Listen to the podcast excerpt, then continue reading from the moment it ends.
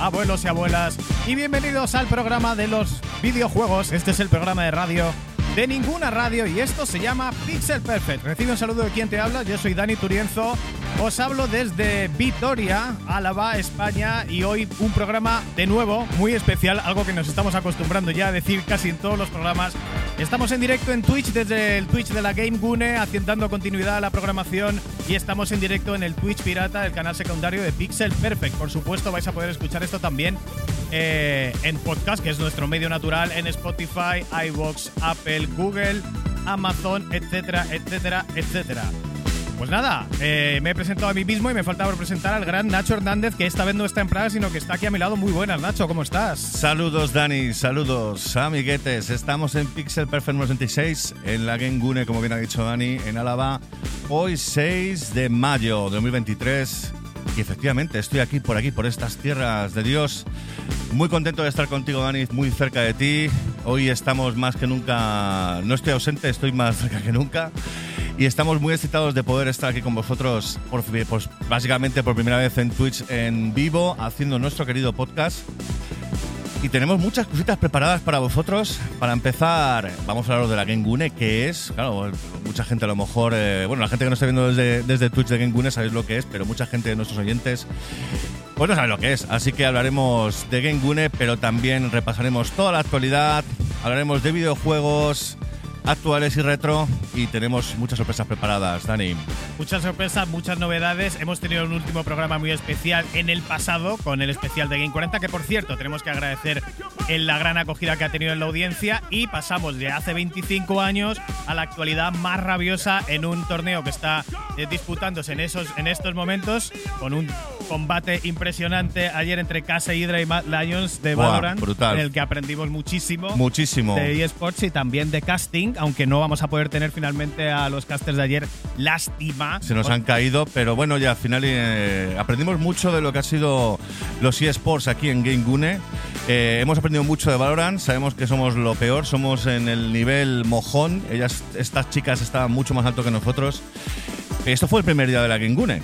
Hoy tenemos más cositas en el día, en el segundo día de, de con el pedazo de partidazo entre Nork y Kazu Store Boys en el juego Counter Strike Go, CSGO. Uh, pero eso va a ser a las 6 de la tarde. Pero antes, a las 5 estaremos con Alex Sous, el gran Alex Sous, gamer profesional ahora retirado, que vamos a descubrir las sorpresas que nos va a traer Counter Strike 2, que ya hablamos de ello hace, pues no sé, dos o tres programas, mucho hype y esta tarde a partir de las 5 lo ganaremos con este pedazo de Alex O que nos va a explicar cuáles van a ser las nuevas técnicas que va a proporcionar este juego, aparte del cambio gráfico. Y además el combate no lo podéis ver, pero a pocos metros ya están los entrenamientos oficiales del combate esta tarde, esperando también a los casters que lleguen por aquí. Esto es absolutamente maravilloso y no hay más eh, que hacer que empezar con el programa, ¿no, Nacho? Bueno, antes, si te parece, Dani, podemos hablar un poquito del sorteo que tenemos preparado para nuestros queridos Patreons. Una clave de Game Pass listísima para, para ellos. Sí, una clave de Game Pass para tres meses, Game Pass para PC, que la tendremos eh, entre la emisión de este programa y el siguiente para la gente que está en nuestro Patreon. Os podéis pasar, por supuesto, eh, patreon.com arroba pixelperfect eh, Barra- pixelperfect videojuego. Así es. Así que, Dani, yo estoy listo para la samba. Calentamos motores. Pues arrancamos motores y empezamos ya aquí la edición especial en directo en Twitch eh, y en todas las plataformas del Pixel Perfect número 66. Gentlemen, start your engine.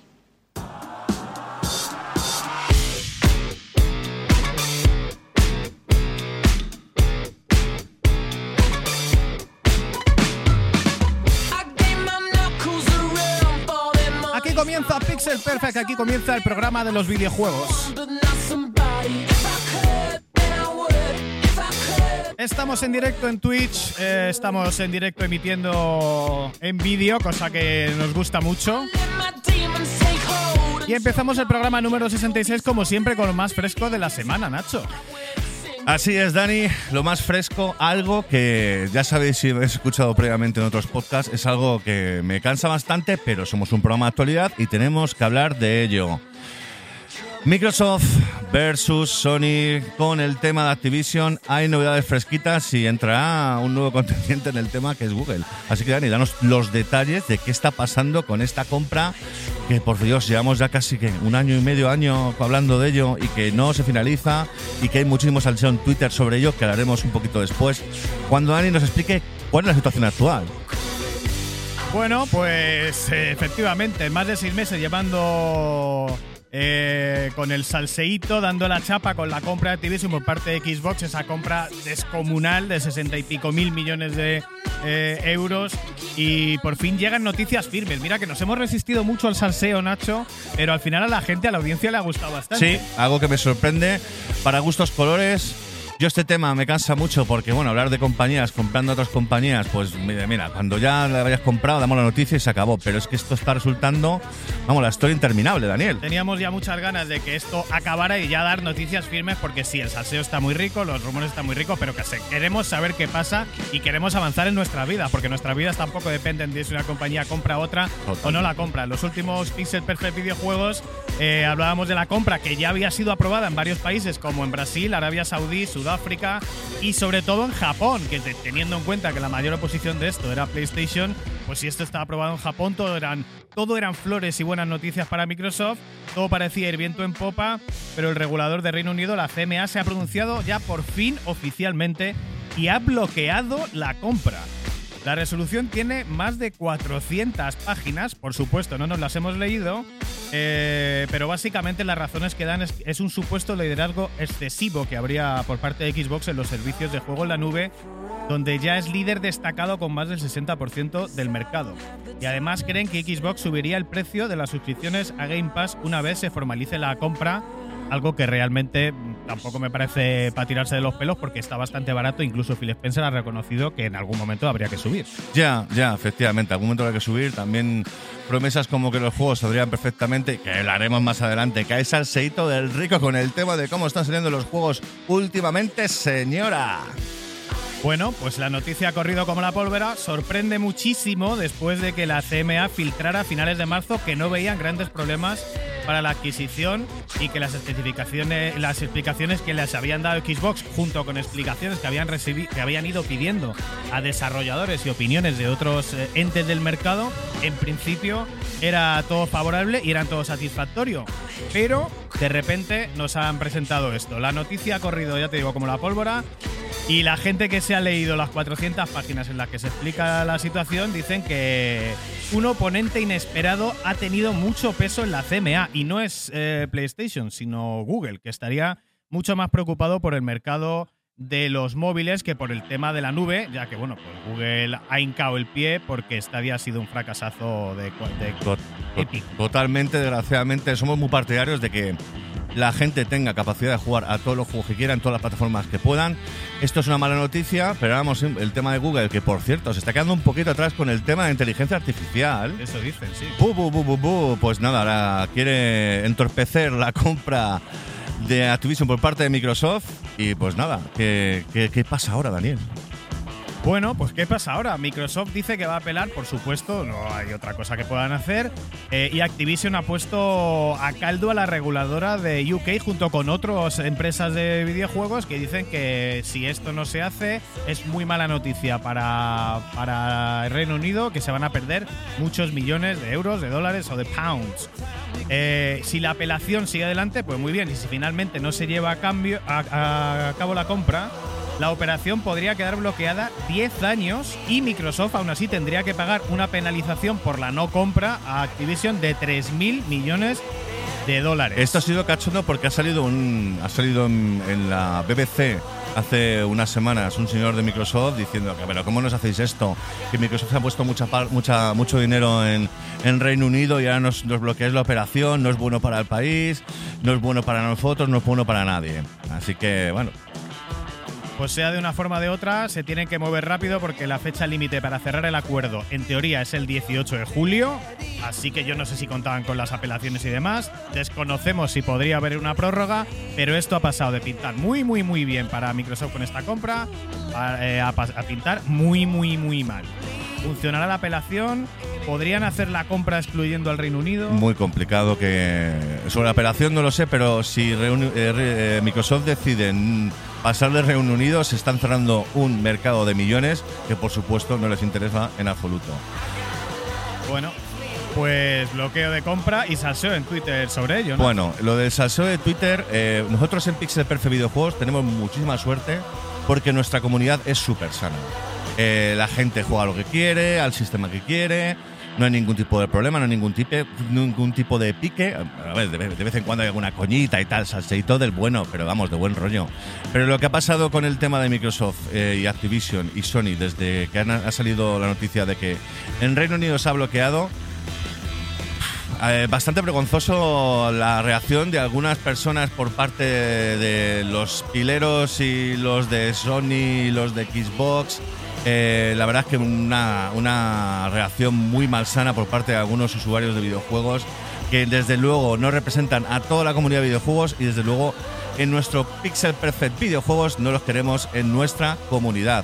Así que chicos, tomároslo con calma porque al final son empresas millonarias y estáis defendiendo, o sea, estáis tomando algo como muy personal por unas empresas que realmente para ellos somos números. O sea, disfrutad de lo que podáis. Que no tenéis la Play y tenéis la Xbox, disfruta de, Xbox-. Que tienes un colega que tiene la Play, pues vete a su casa y juega con ella y disfrútala porque ambas consolas son buenísimas y desde luego eh, discutir porque X, X empresas no ganan X millones o lo que sea es completamente estúpido. Bueno, esto del directo se está viendo entre babalinas lo que pasa, ¿eh? La- las señales y demás. Pero bueno, de todas maneras, este es el salseo. Estas son ya por fin las noticias. Esto se va a tener que ir cerrando. Aparentemente también tiene mala pinta en Estados Unidos. O sea que esto puede ser un varapalo interesante para Microsoft. Pero bueno, a nosotros, francamente, ni nos va ni nos viene.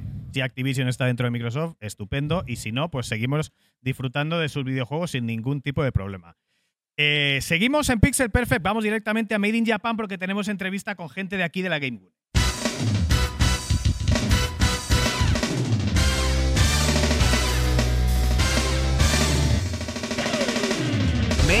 Made in Jap- Jap- Jap-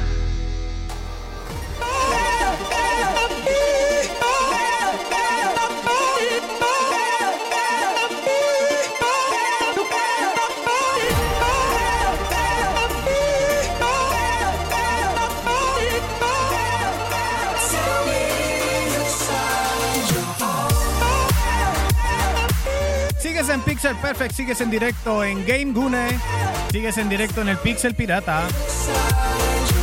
Son las 12 y 43, estamos haciendo la cuenta atrás para el torneo de Counter-Strike aquí en Game Gune 2023. Y aprovechamos nuestra presencia aquí, por supuesto, para poder hablar con gente directamente de la organización, que están preparándose para venir porque están muy liados haciendo cosas, pero en cualquier momento va a aparecer, va a aparecer por aquí el gran Dani Ocus, Nacho. Sí, por cierto, perdonad por un poquito el retraso que hemos tenido al comenzar, que queríamos comenzar a las 12, pero ya sabéis que en las buenas familias siempre pasan cosas. Y aquí, pues, nuestro querido Dani Ocus, Era culpa mía. eh, pobre hombre. Bueno, no tenemos cascos para Dani Ocus. Pero creo. aquí tengo unos casquitos por aquí, no sé si estarán conectados o no. Voy a tirar del cable. ¿No hay un podcast que se llama Tirar del cable? Algo así. Puede ser, seguramente que sí. Pues mira, Habrá aquí un podcast que tienes- se llame de todas las maneras posibles. Oh, no, no es posible conectar eso. No, nos falta un. le hable, Ah, bueno, pues muy bien. Eh, bueno, pues eh, vamos a recibir a Dani Ocus en este momento. Se está haciendo un poco largo para que lo estéis escuchando en podcast, pero tenemos problemas de cables por el medio y demás. Ahora Ah, sí, Dani, Recordatorio, oyes. recordatorio, efectivamente, queridos oyentes. Ahora eh, estamos en directo desde Twitch eh, de la Game Gune. También estamos en directo en el Twitch del Pixel Pirata, que es nuestro canal secundario. El canal Golfo, donde hacemos de vez en cuando lives. El canal de Mercadona, efectivamente, pero esto luego lo subiremos eh, más adelante en lo que es Spotify, Evox y demás. Y en Spotify nos podéis ver en vídeo. Y en Dani YouTube, en Ocus. YouTube, bueno, veremos. Nos lo van a tirar, nos lo van a tirar. Te tengo que pedir que, fíjate la distancia nuestra al micrófono, tienes que estar Sí, encima. a la, a la misma. Ahí, Vale. ahí, perfecto, ahora va. Soy un puto profesional. Yo esto lo, yo lo hago de. Eh, Pues oye, la mitad de la Yo a cable. tope que estás, ¿eh? ¿Queréis cable o que me quede callado?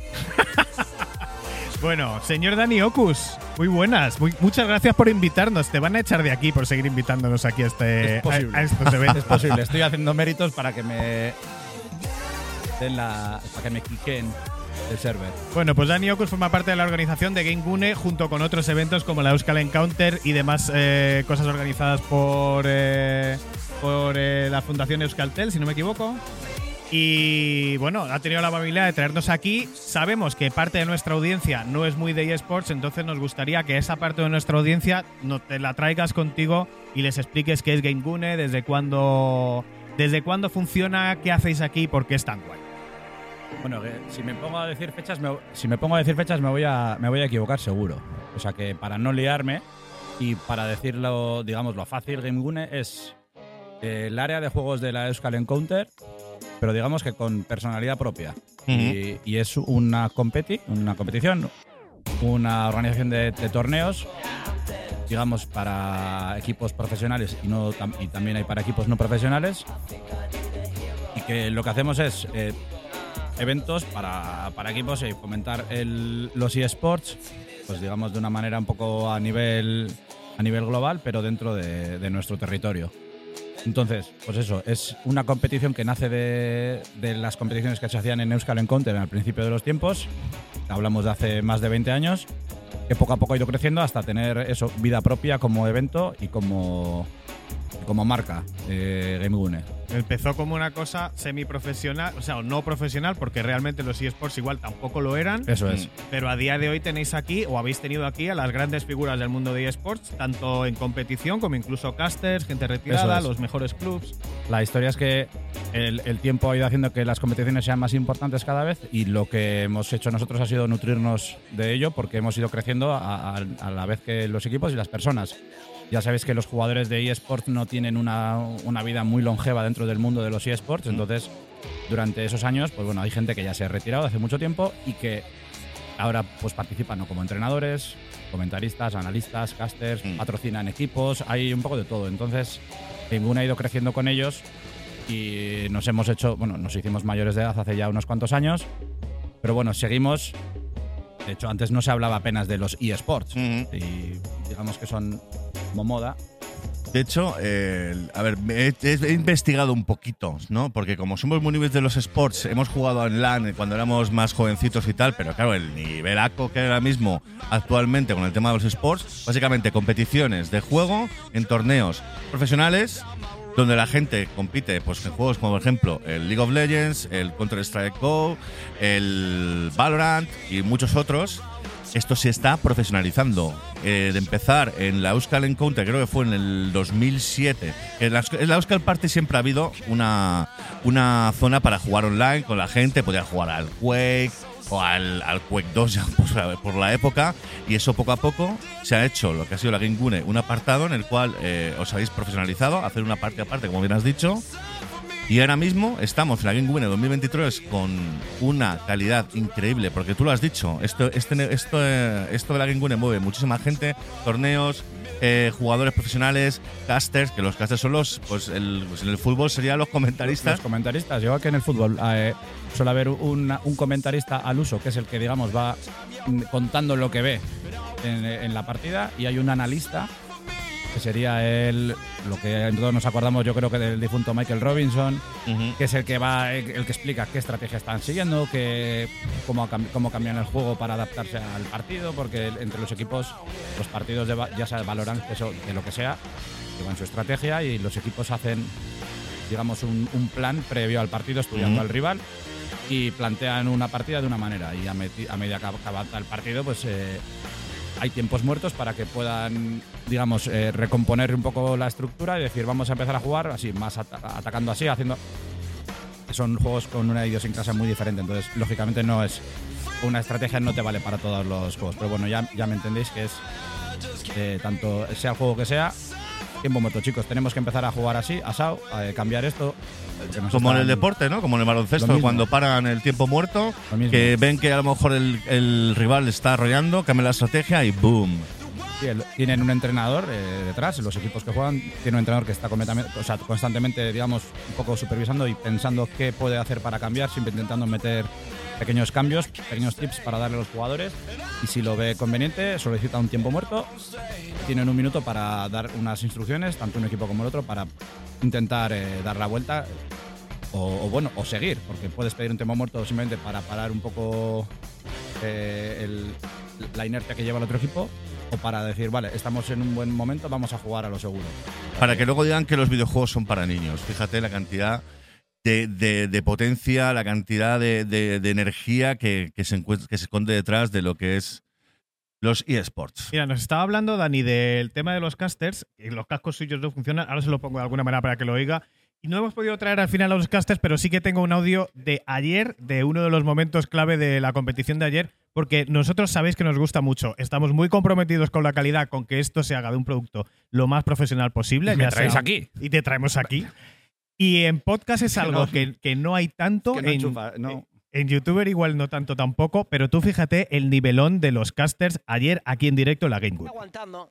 Equipo de Maldaños que quiere entrar a Shift en este side B. Veremos el primer contacto. ¿Quién lo tiene? Llega a la presar para limpiarse la zona de Heaven. Instantáneamente la nebulosa por parte de Nico. Ah, mira, ahora, Naja ahora. sí que va a acabar con la vida de Freeze, generando el 3 para 4. La Spike que debería ser colocada en cualquier momento, pero Maldaños que quiere comer hasta el final, Dani. Vamos a ver qué pasa aquí con los duelos en la zona de CT. Naja sí que se sienta. Es Mimi la cargada banda de mano. Quien acaba con la vida de la catalana. Nico que se equivoca. Poetita que le limpia. Solo Morioves con vida. Esto que se acaba aquí, Dani Kongi. Orillated para Maldaños Laure. Toki que acaba cerrando. Victoria para Caseidra. Que se lleva hasta Gamegure 2023. Acojonante, ¿eh? La gente detrás gozándolo y el señor este. Mira, mira, ¿cómo es lo- que, es que lo estaba escuchando sin verlo y se me han puesto los pi- lo- la piel de gallina porque esto es algo que nosotros, a ver, yo he visto casters eh, por Twitch, he visto casters en directo, retransmisiones desde casa, pero nunca había vivido eh, la adrenalina que se genera tanto, porque además es contagioso la tensión que ves en los jugadores sin mal rollo, pero en la presión del equipo, la presión del combate y claro, con los casters a unos metros oyéndolo, el público rugiendo y eso se va contagiando y va subiendo a los momentos de clímax, francamente tiene eh, todos los ingredientes para que esto vaya subiendo y se vaya haciendo pues como se hace en otros países, incluso pues en grandes pabellones o estadios. Sí, y, es que el, ambiente aquí, a ver, eh, para el que no está es difícil, es un poco difícil explicarlo, pero digamos que estamos como en dos sets un poco separados, los, los casters del público, de los jugadores. No está todo en, eh, un hervidero, digamos. Pero aún así, el oírles a, a Six y a Danny Kong y ayer, tenerles enfrente y estar viendo el partido en pantalla es. Mm. Te, te- te mete tanto en la jugada y como el- Six, por ejemplo, te lo cuenta tan bien que es. Lo, lo vas viendo todo enseguida. Valorant es un juego, a mí me cuesta mucho seguirlo, pero Mm. si te lo están narrando así, es muy fácil ver lo que está haciendo cada uno y, claro, te, te- se te- te cruzan los cables porque te da tanta información. Mm. Sí, sí, sí. Nosotros ayer, eh, vamos, básicamente, hemos perdido la virginidad con esto tema de los eSports. Llegamos ayer, vimos la calidad de lo que habéis montado aquí en la Game Gune y realmente cuando empezaron a castear, como Los Ángeles, flipamos por la intensidad, pero luego, claro, eh, la gente en el otro lado lo estaba gozando y, realmente tengo un amigo que se me ha gustado, Vilés, que es súper fan de los eSports, es súper fan de Valorant y le encanta Case Hydra es su equipo favorito, lo estuvo gozando. Me estaba mandando el WhatsApp mientras estaba viendo el partido y me estaba contando cosas que, claro, yo, pues eh, de- desgraciadamente no tenemos mucho nivel con el tema de Valorant. Que si la Spike, ah, aprendimos un montón ayer, Daniel.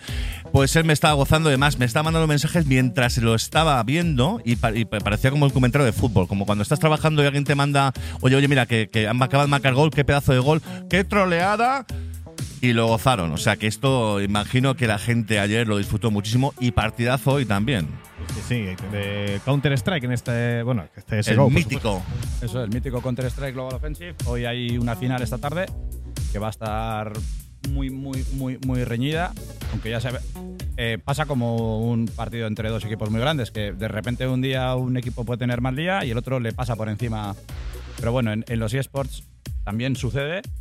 Y lo que queremos es ver esta tarde un partido muy reñido porque es cuando subes la intensidad, sube, sube, sube, sube y es cuando realmente te lo pasas muy bien. Vamos a tener toda la intensidad, toda la emoción, toda la pasión y dinerito, 7.500 euros para que gane, ¿no? Sí. 7.500 euros, que no es moco de pavo, Para es nada. un, es un precio que está bastante bien. Y al final es que hay que apostar fuerte por los, por los eSports si queremos que, que sigan creciendo y si queremos que los equipos se los sigan pudiendo permitir, porque los equipos tienen que viajar y no es barato. El, acudir a eventos para jugar no es barato y si no te llevas siempre un premio, pues al final empiezan a sumarse costes y gastos que los equipos no pueden asumir siempre. Pensamos que son personas jóvenes las que juegan, en muchos casos son estudiantes y el talento no se puede desarrollar si no hay un pequeño incentivo económico. Y la moral, lo hecho, lo hecho de perder es un, es, pues un bajón, pero para eso es un equipo profesional. Es increíble lo que hay detrás del tema de los esports, los, los psicólogos, entrenadores, tanto físico como mentalmente, para que no pase este tipo de cosas. Pero sí, ayer, eh, cuando ayer ganó Case Hydra a Mad Lions, mucha deportividad, maravilloso. Terminaron el partido, bueno, hemos, perdido, chicas, eh, mucha enhorabuena. Y a Mad Lions, oye, cabeza alta, chicas, que lo hicisteis muy bien. Vamos, infinitamente mejor que nosotros, que repito, estamos en el nivel mojón. Y luego de van, y luego pues eh, todos juntos en el backstage disfrutando de- Sí, cierto. de- del evento y demás y deportividad Ahí de- de ante todo. El tercer tiempo del rugby. Totalmente, totalmente. Sí. Bueno, Dani, pues te vamos a dejar que sigas a lo tuyo, que sabemos que estás muy ocupado. No sé si quieres dedicar unas palabras a los oyentes por tu cuenta de Pixel Perfect y de Game Gune en general. Pues no. He dicho Game Gune. Game- lo he americanizado así por no, no. Game Gune, que Gune significa juego en Zona. euskera. Zona. Ah, perdón, zona, me he equivocado. A, a eso lo he explicado mejor. Nada, eh, palabras bonitas, eh, primavera y arcoiris. Maravilloso. Siempre, siempre me han gustado mucho. Así te sientes tú ahora mismo con nosotros. Joder, sí. Perfecto. Nos Pues, agrada ah, mucho. por cierto, luego os tengo que contar una anécdota del hotel de ayer que. Pero luego, Venga, luego la cuento. pues la os dejamos para el tercer tiempo. Muchísimas gracias por tu presencia Muchas aquí, gracias, Dani. Dani. ¿Y dónde enchufo esto? La- pues, ahora mismo, mira. Déjame metérmelo aquí. Vete- Así te puedes ir rodando con la silla, que siempre, que siempre es, es otro eSports que todavía está por descubrir. El, el- la, la e-trainera. Exacto. bueno, pues Es el verdad, gran, trainera. el gran Dani Oku, su segunda presencia en Pixel. Hasta luego, Hocus. Muchas gracias. Bueno. Oye, Daniel, Made in Japan. Bueno, para los que no nos conozcan, nuestra sección Made in Japan es una sección multiuso, la cual nos encanta, en la cual hablamos de todo. Hablamos, como ahora mismo, de la Game Gune que hemos tenido con Dani Hocus, pero también hablamos de videojuegos que no tenemos en nuestras lindas manitas. Pixel Perfect Pod- Podcast.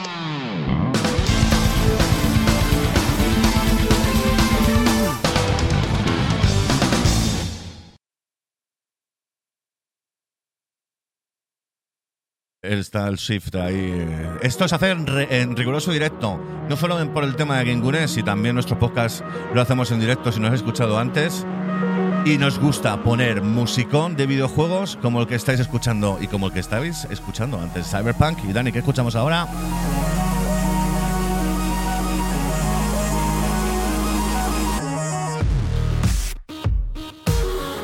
Las cosas del directo. Sigues en Pixel Perfect, sigues en Game Gune. Este es el programa de los Game Gune. videojuegos. Game Gune. Este es el programa de radio de ninguna radio.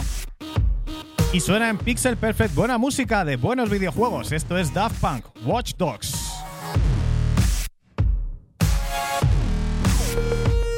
Bueno, pues ahora sí que sí, Nacho. Estamos en Made in Japan. Y cositas que no tenemos en nuestras manitas. Y tenemos cositas. una sorpresa.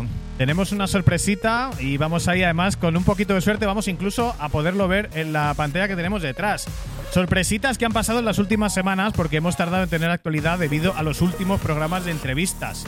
El 19 Claro. de abril se hace viral por sorpresa un tráiler de un juego eh, desconocido hasta ahora, o mejor dicho, se hace viral un vídeo en las comunidades de gaming, canales de Telegram y WhatsApp, empieza eso a correr por todas partes y cuando te lo manda un amigo gamer, pues lo primero que piensas es que es un juego, pero cuando le das al play y el vídeo empieza a reproducirse, pues por muy experto que seas eh, en videojuegos, mira, aquí lo tenemos, por muy experto que seas en videojuegos eh, o en 3D, pues aquí lo estáis viendo. Esto parece 100% un vídeo, esto parece 100% un vídeo de imagen real. Real. La entrada a un edificio, para los que no nos estáis viendo y lo escucháis por podcast, abandonado y semi-ruinoso, plagado de grafitis y con esa luz blanca eh, quemada que da una cámara con un día nublado. Vas percibiendo que algo no es 100% real, pero no está claro el qué. Es como una sensación. En general, no hay nada que te diga esto no es real. Esto parece un vídeo de la policía de Estados Unidos, macho, con la bodycam. Cuando lo ves, dices, hostias. Y esto es un juego, ¿eh? Eh, no sabrías decir si es un vídeo fingiendo ser un videojuego o un videojuego fingiendo ser un vídeo. Pero bueno, el vídeo empezó a correr como la pólvora y el debate estaba abierto. ¿Esto realmente es un juego o está corriendo en un engine real? ¿Es un timo? A ver. A ver, juego es un juego. Al principio parece, cuando lo ves de lejos, parece que efectivamente es un vídeo. De hecho, ha habido mucha gente en Twitter que, que no tiene nada que ver con los videojuegos, que pensaba que era un vídeo de verdad y de hecho ha puesto un tweet diciendo. ¿Esto es un videojuego? ¿De verdad? Pensaba que era un vídeo. Lo del tema de este engine no lo sabemos aún, ya darán más detalles, no andan muchos detalles sobre ello. y si, si bueno, ahora lo habremos. ¿Y qué es un timo? Bueno, eh, eso lo veremos porque ha habido a veces de- en, el en el sector de los videojuegos que te sacan un tráiler de un pedazo de juego súper especial que luego ha sido un timo, un timo horrible que, que nunca ha salido. O sea, que veremos. Bueno, pues de la noche a la mañana, de esto no, no ser nada, conocemos todo lo que estáis viendo detrás. Unrecord. Eh, un juego de acción en primera persona con perspectiva de bodycam, como las cámaras de que llevan los policías en sus intervenciones, en el que encarnas a un policía que supues- supuestamente tendrá un fuerte énfasis en la narrativa y en los dilemas éticos, con decisiones que puedes tomar que salvarán o se llevarán al otro barrio a diferentes personajes. En estas fases tempranas de desarrollo por el, estudio Drama Studios, también nuevo, también desconocido. Un juego desarrollado eh, que no parece un juego y que pinta absolutamente soberbio, al menos en el apartado técnico y más concretamente en el realismo visual de la mano de Unreal Engine 5. Perdona, Daniel, efectivamente, con el lío de la Gengune, con el tema de los- del especial que vamos a hacer después con Alex Show eh, sobre Counter-Strike 2, no me he leído tu guion y efectivamente me la he comido con patatas. Unreal 5, pedazo de motor, lo estamos esperando como agua de mayo, sobre todo desde que sacaron aquella demo de Matrix en PlayStation, Xbox Series X y PC, que nos dejó con la boca abierta. Y y tengo un problema con las músicas que lo voy a resolver un poco tirando por el camino en medio, que sería eh, así. Uh, esto me suena a mí.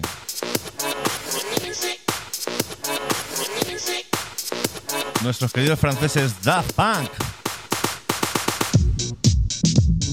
Bueno, pues el, tras el pequeño parón, por supuesto, un juego desconocido como este, de un estudio desconocido como este, de recién creación del que no se sabe absolutamente nada, y con un aspecto técnico a la altura de las mejores alturas, un aspecto técnico increíble, pues ha levantado muchas sospechas, con mucha gente dudando de su autenticidad.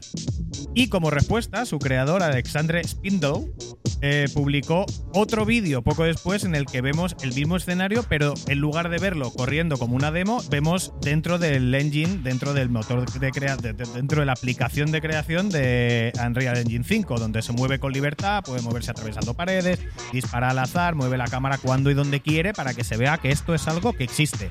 Esto, ojo, esto, ni más ni menos. Que claro, hacer una demo, eh, bueno, realmente gráficamente eso no hay ninguna duda de que es soberbio y espectacular, pero claro, de que esto sea lo que estamos viendo, a que sea un juego entero, jugable, divertido, completo, con sus personajes, con su historia y demás, hay un mundo y eso es lo que no sabemos si vamos a tener o no, porque hemos tenido mm, varios amagos de juegazos en los últimos años, como The Day Before y el otro que no me acuerdo cómo se llama. El- tampoco me acuerdo que pensaban que eran de Kojima, creo que era este, el del boss. que-.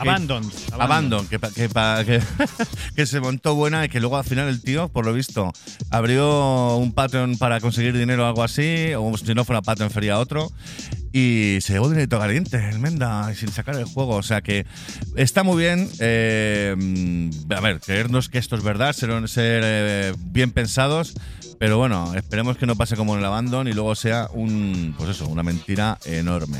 Pues mientras tanto, Unrecord aparece en Steam sin fecha de lanzamiento y 600.000 personas lo han añadido a la lista de deseos en una semana, cosa normal, Oye, porque el aspecto es increíble. Esto puede, esto es buena señal, ¿eh? Si ya está como registrado en Steam, eso es muy buena señal. Sí, dicen que sin fecha y sin año de lanzamiento. O sea que veremos lo que se tarda en hacer esto y veremos si a lo mejor sabemos que lo ha empezado una sola persona y a lo mejor se va creando un desarrollo, eh, un estudio enorme a su alrededor, pero de momento poca cosa. Ha aparecido también un fact donde los creadores explican que esto es un juego real, que no, que de no serlo sería una enorme estafa y que se, se jugarían su carrera y su credibilidad haciendo algo así. Es un juego real, un juego unreal, dicen, unreal. y es, eh, es así increíble eh, y lo que vemos es un ejecutable con ratón y teclado, lo han demostrado con lo que han enseñado también del motor de Android. No hay fecha de lanzamiento ni año, se sabe que está en desarrollo en PC, pero piensan que no habrá problema en portearlo a consolas. Oye, mira, mejor que lo hagan primero en PC y luego lo porten a consolas, porque así Sí, no tienen lo de hacerlo en consolas y sacar un desastre en PC, que es lo Sí, que estamos viendo todos los días, todas las semanas de este nuestro 2023. Mamma mía. Así que nada, ¿cómo lo veis vosotros? ¿Os creéis que esto acabe siendo un juegazo? Eh, ¿O un juego cualquiera con gráficos increíbles? ¿O no os creéis nada de nada? Pues nada, dejadnos la opinión, los tenéis en comentarios ahora en directo, también, También. en los comentarios de iBox y de Spotify. Así que nos tenéis, podéis hablar por todas partes. Si no podemos leerlo aquí, lo haremos en el próximo podcast, que será el 67 dentro de dos semanas. De hecho, Daniel, ya tenemos algún comentario por Twitch, eh, gente saludando. Eh, algunos que conocemos y otros que no. Eh, saludos a Tolverone, a Mr. Cámara, además. Tenemos a Ángel Telegram, que es nuevo, bienvenido. Y nada, eh, pues cualquier comentario, vosotros, si, si habéis visto el vídeo este de Unrecord y queréis dejarnos un comentario en Twitch, pues ahí, ahí lo tenemos para, para que nos deis vuestra opinión, amiguetes. Bueno, pues como nota de color hay que decir que solo hemos encontrado una persona en el estudio, Drama, que es su propio creador, Alexander Spindler este, que solo tiene 20 contactos en LinkedIn, le hemos estado haciendo un research, y solo tiene dos trabajos en, su currículum. Uno, el actual, y el anterior, uno de editor de vídeo. O sea que este chaval, joven además, parece que ha dado un salto increíble o que se ha aprendido bien la, la lección en donde haya estudiado hacer cosas de Unreal, porque es espectacular lo que hemos visto. Y yo, Daniel, tengo una pregunta para ti. Eh, esto ha sido espectacular, hemos hablado de Andon que también es espectacular, pero ¿ha habido más antecedentes con un fenómeno tan parecido con este ultra realismo? Lo hay, lo hay. A ver si Ocus nos puede poner por aquí a lo que tenemos preparado, eh, porque sí, hay antecedentes. Lo más parecido que hemos visto, en mi opinión, de cosas que sean indistinguibles de la realidad, sería los gameplays con lluvia de Raid cuando salió Raid 4. Bueno, Raid 4 ya existía, pero este es el parche cuando lo, sac- cuando lo sacan en Play 5. Esto va corriendo en una Play 5 y también, pues la verdad que esto, si lo que, no sé, la gente que lo ve detrás, eh, es muy difícil decir si esto es un juego, es la realidad. Es verdad que esto es el ángulo de la replay. Cuando juegas, evidentemente tienes las líneas en medio de la carretera y no es tan. o- Obviamente se tiene que notar que es un juego porque con esta cámara también sería imposible jugar. Pero es el engine real del juego, no es una CGI, no es un 3D. Y, y esto es lo que es lo que hemos visto en 2022 cuando ha salido Raid 4 para PlayStation 5 de Series X. Y ahora acabamos de ver también eh, un tráiler, primer tráiler de Raid 5, que no sé si vamos a tener tiempo para verlo aquí detrás, pero que es este, tres cuartos de lo mismo. Yo no sé, yo no sé si le veo más realista casi el 4 que el 5. Yo no veo mucha diferencia de momento porque el nivel del 4 era espectacular, pero claro, eh, ¿sabemos cuándo va a salir el 5? Porque vamos, tienen tiempo aún para, para mejorarlo. No lo sé, no sé exactamente cuándo sale, debe estar a puntito porque desde luego el juego se ve completa terminado. Es alucinante. Sí que vemos que Qué la mejor manera actual para engañar al ojo humano y hacerle pensar que estamos viendo una imagen real y no videojuegos tiene mucho que ver con el- la luz quemada de de que da un día nublado con los reflejos de lluvia que tienen una, una factura técnica increíble y están ya muy conseguidos porque lo que hemos visto de Raid 4 y Raid 5 fuera del entorno lluvia, reflejos de lluvia y suelo mojado, canta a videojuego. Oye, es que tampoco nos vamos a poner aquí que "Oye, parece un videojuego, ya no lo quiero. Coño, que tiene que parecer un Claro. videojuego. El realismo, al final está muy bien, el realismo nos encanta y que sea tan espectacular, esto sobre todo vende mucho. Pero lo que queremos son juegos que, uno, sean buenos y dos, que funcionen, que funcionen, por favor. Es lo único que pedimos en Y 2020. fíjate, madre mía, lo que hemo- cómo ha cambiado el tiempo, ¿eh? De antes tener el juego en un cartucho que funcionaba del tirón, ahora a pedir que por favor los juegos que saquen en versión final funcionen, es acojonante. ¿eh?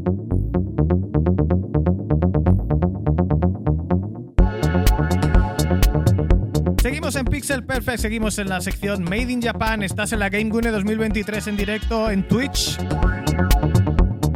Y vamos a hablar de más novedades, más cositas que no tenemos en nuestras manos. Es, son la una y nueve minutos de la tarde.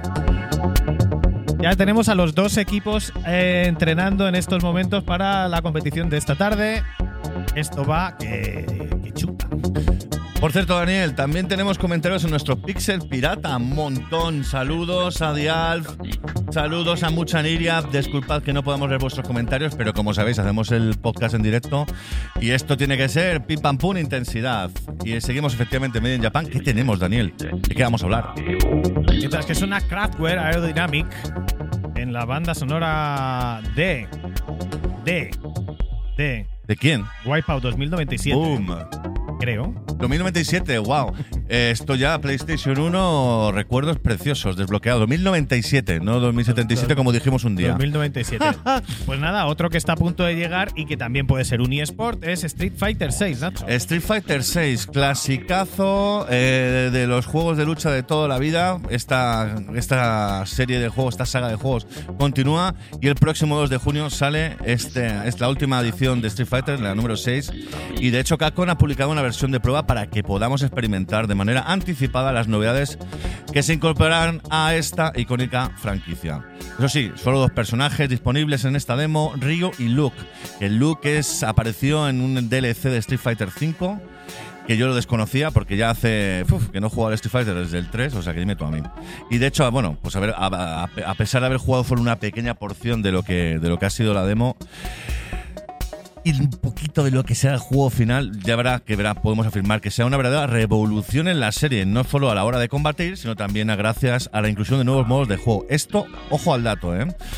Street Fighter 6, para empezar, apuesta por ser el mejor título de lucha tanto para jugadores noveles como para los más profesionales. De hecho, yo creo que es por primera vez, es la, es la primera vez que contamos con la posibilidad de realizar com- complejos golpes y combos con solo un par de botones. Es lo mismo que ya hemos visto anunciado para newbies totales en Tekken. Sí, que básicamente le das al cuadrado y te hace un Hadouken y un Shoryuken a la vez. O como lo configuren. Y esto no va a venir muy bien para los viejunos como yo, que realmente hace ones que no, que no jugamos hombre, ni favor. somos tan rápidos. Dani, me ganaste el Street Fighter 2 en enero. Eso no ha ocurrido en la vida, macho. Es- no, claro. Fíjate cómo es esto. Me has ganado. Ya significa que soy la mierda. Me ha ganado, me ha ganado hasta Dani. Perdón. Qué, qué basura. No valgo para nada. Matadme. Eh, a ver, es que claro, si es que ya he perdido la habilidad, ya no somos tan rápidos como, como antes eh, cuando éramos jovencitos. Eso sí, esto nos vendrá muy bien eh, para ponernos al día con las nuevas técnicas, sobre todo los bloqueos y especiales que Street Fighter 6 incluye y que se nos muestra al principio del juego vía tutorial, lo cual se agradece mucho para entender un poquito los cambios, los nuevos modos, las dos barras de energía que han incluido. Y por supuesto, los juegos más pro no tienen ningún problema. Podrán disfrutar la vieja usanza usando toda la cruceta del mando y combinando diferentes botones para alcanzar, para acabar con el rival. Esto es un detalle que me parece maravilloso, ya que cualquier persona, sea experta o no, eh, puede eh, realmente plantear una batalla serie desafiante. O sea, antes, por ejemplo, pongamos un besito a Dani Grande eh, en el Tekken, eras un pro brutal, llegaba un Menda, aplastaba los botones, tocaba cualquier botón y te mataba. Bueno, pues esto era similar, pero ya mejor porque al final también, oye, pues si sabes que si haces triángulo y círculo o X y A, vas a hacer un Hadouken o y luego una patada baja combinado todo, pues guay. Hombre, yo no lo veo. Yo lo, yo lo veo lo de botones, que sea muy fácil, los super especiales estos que hay que hacer doble, triple Hadouken, que Sí. dejas el dedo. Entiendo que hay gente, yo, por ejemplo, que es muy. Igual te sale una vez de 10 y entonces, claro, o sea, si sabes lo que hay que hacer y no te sale por una cosa técnica, pues frustra un poco para aprender. Pero hombre, por lo menos tendrás que aprender lo básico. No puede ser que, para mí, ¿eh? que con dos botones gordos eh, ya, o sea, si lo haces por tema de adaptabilidad, de para a lo mejor personas que necesiten por, sus capa- por sus características físicas un mando, está muy bien que exista la opción, pero yo no lo veo como opción ni siquiera para principiantes, porque igual no vas a aprender, ¿no? A hacer los golpes bien. Bueno, el juego te da la posibilidad, la puedes utilizar o no. Eso está bien por el tema de efectivamente de adaptabilidad, que, que es algo maravilloso. Eh, por ejemplo, que están incluyendo ahora mismo eh, el poder elegir eh, los colores para daltónicos como yo. Con lo cual, o sabes, o el hecho de que pongas los, lo- los títulos del juego, los, los subtítulos en grande, para que ya, claro, yo me estoy. ya- me Estoy quedando ciego, señora. Así que eso me viene muy bien. Pero atención, más revoluciones. Otro de los detalles con los que Kanko pretende, vamos, revolucionar completamente la saga, lo encontramos en sus nuevos modos de juego. Por supuesto, Street Fighter VI contará con el modo clásico de lucha, donde partiendo la cara como siempre, contra la máquina, contra otros- jugadores vía local o online ha metido un hub ahí muy chulo con el cual pues podemos ir con nuestros personajes, chatear y demás. Pero gracias a esta demo por fin hemos probado el cacareado modo World Tour. Ah, De hecho, hablamos ya por allá por el 2022, sacamos una noticia cuando mostró Capcom las primeras informaciones sobre este título. Este modo fue para, para mí el más sorprendente, ya que nos permitiría crearnos un personaje único dentro del universo de Street Fighter y de hecho evolucionarlo a nuestro gusto. En la demo tenemos la posibilidad de jugar un ratito en este modo y de verdad, eh, vas, lo que vas haciendo es que eh, Capcom ha metido por fin juegos de género, o sea, por fin, por primera yo creo, eh, eh, detallitos de género de rol en un juego de lucha. Y yo personalmente lo que, lo que han metido me ha gustado un montón. Pues hombre, le da profundidad para los que no les gusta solo pelear todo el rato, ¿no? De hecho, sí, porque puedes dar vueltas, puedes eh, hablar con personajes y demás, que lo comentaré un poquito más, más adelante. Y es que de hecho el lore de Street Fighter no ha sido siempre el fuerte de la saga, pero en su sexta parte eh, disfrutaremos de este modo, que es un modo básicamente historia, que nos sitúa en Metro City. Eh, para los viejunos y los retro gamers, les sonará esta ciudad de Capcom, que es básicamente la misma ciudad donde nos partimos la cara con los. eh, con, en, Final Fight, con Hagar, Gui y el Cody, pa- pateando punkis y demás. Y eh, bueno, pues ahora estamos en- con Street Fighter 6 en esta cita, en esta ciudad. Y nada, básicamente diseñaremos un nuevo avatar que será muy sencillo gracias a un potentísimo creador de personajes en el que nos podemos, podemos escoger pues, de todo: el tamaño, el color del pelo, el, el diseño de- del cuerpo. eh, vamos, es súper potente. Y de hecho, una vez eh, ya hayamos terminado, podemos deambular por la ciudad, hablar con sus habitantes, que nos contarán pues, su historia y o nos atacarán nada más vernos. Ojo, cuidado con esto. Eh, va a ser muy divertido. Y de hecho, una vez acabamos los combates contra los NPCs que nos van a atacar, conseguiremos experiencia, otra vez juego de rol, que nos ayudará a mejorar nuestras habilidades y también pues, diseñar un poco el tipo de, pe- de especiales con el que desea- deseamos jugar. Porque claro, a lo mejor eh, tu personaje que quieres meterle un Sonic Boom de Gael, pues lo puedes hacer. ¿Quieres meterle el Soryukin de Ken y no de Ryo? Lo puedes hacer. Puedes dar más. ¿Quieres que tu personaje sea más fuerte con las patadas o con los puñetazos? Lo puedes hacer. Y esto es solo para personajes que te creas de cero. Sí. Pues es una lástima, porque me parece una idea buenísima. Pero para alguien que no ha jugado, tú imagínate a alguien que va a jugar por primera vez y no conoce, claro, el- el- tienes la- el listado de movimientos de cada personaje, es enorme. Y si lo haces así de una manera progresiva, eh, gamificada, básicamente, puedes ir aprendiendo, ir metiendo habilidades y es mucho más fácil que pues en un mes te sepas los 100 movimientos. Si los vas aprendiendo uno a uno, poquito a poco, y te lleva por ese camino el juego. Pero si no lo puedes hacer con los personajes propios del juego, que luego te sirven para pelear con los demás, pues a ver, bueno, Cap- Capcom ha pensado en esto, porque al final tú cuando vas a elegir el ritmo de golpe ya te pone como la combinación. Entonces poco a poco vas aprendiendo y disfrutando de lo que va a ser tu avatar en el mundo de Street Fighter 6. Que por cierto, sale el 2 de junio. Y ya te digo que tenemos muchísimas ganas. PlayStation 5, PlayStation eh, Xbox One Series X y S, PC. Y vamos, disfrutándolo y con muchísimas ganas, Daniel. Pues Street Fighter 6 en la rampa de salida y también tenemos Tekken 8 en la rampa de salida. A mí gráficamente no me acaba de... mm, No, no me llena y más comparado con el Tekken 8 que Sí. los gráficos de Unreal 5 eh, impresionante. Digamos que el Tekken 8 es como mucho más realista y Street Fighter 6, pues no sé, como más colorido. Es diferente el diseño de personajes, pero bueno, eh, para gustos, colores. De hecho, a mí gráficamente me mola, eh, la ciudad está súper chula, el diseño de personajes está muy bien, Ryu tiene barbaca, se hace mayor, pero nada, ahí sigue dándolo todo el tío, que debe tener cuántos años ya, 60 y pico, Almenda. Bueno, pues seguimos en Pixel Perfect Videojuegos. Eh, esto es un podcast que nos podéis encontrar, encontrar en Spotify, en iBox, Apple, Amazon, iHeartRadio, de todo. En cualquier sitio de podcast nos puedes encontrar, cada uno en sus características. Siempre en Spotify y en iBox podemos leer vuestros comentarios.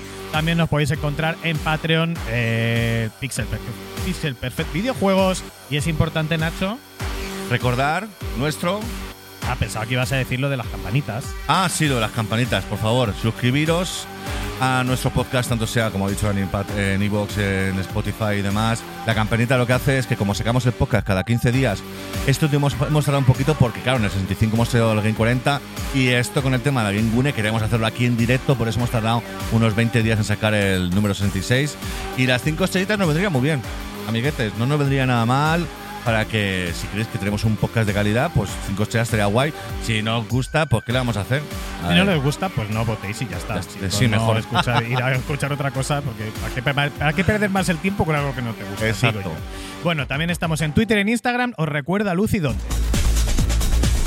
Síguenos en Twitter, arroba el Pixel Podcast.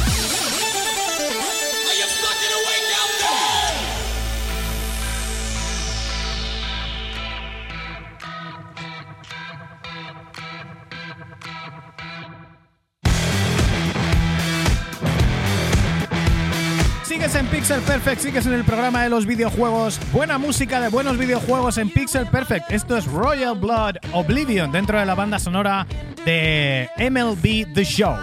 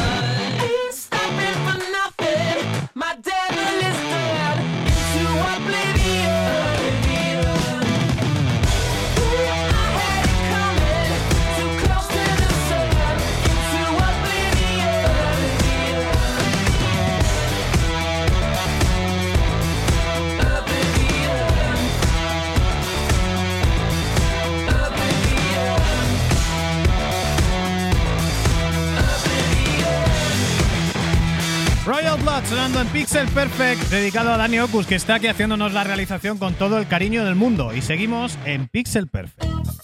Pixel Perfect.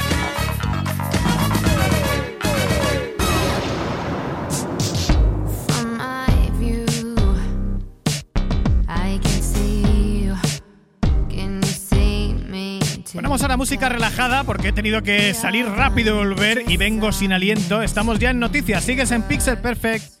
Sigues en el programa de los videojuegos, el programa de radio de ninguna radio.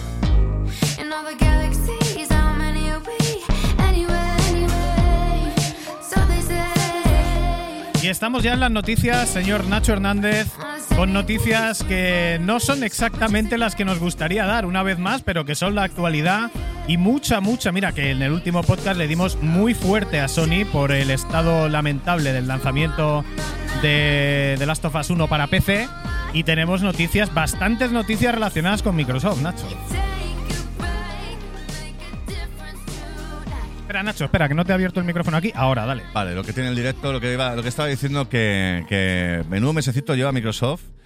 Le crecen los enanos eh, después de par de semanas bastante complicadas. De hecho, como hemos comentado antes, su apuesta por comprar eh, eh, eh, Activision se ha bloqueado. Pero bueno, eh, esperábamos un juego que se llamaba Redfall, que llevaban desde el 2022 anunciando eh, Phil Spencer diciendo va, saldrá el- cuando quieran, lo harán bien, tal, pascual.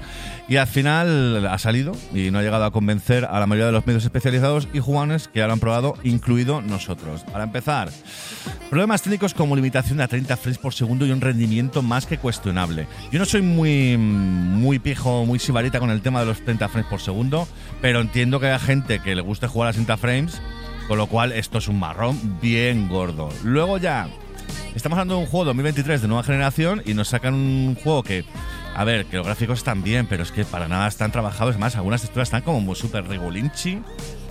Pero luego es lo que más importa, que al final es divertirse es el desarrollo que en el cual nos divertimos, pues nos esperamos muchísimo más.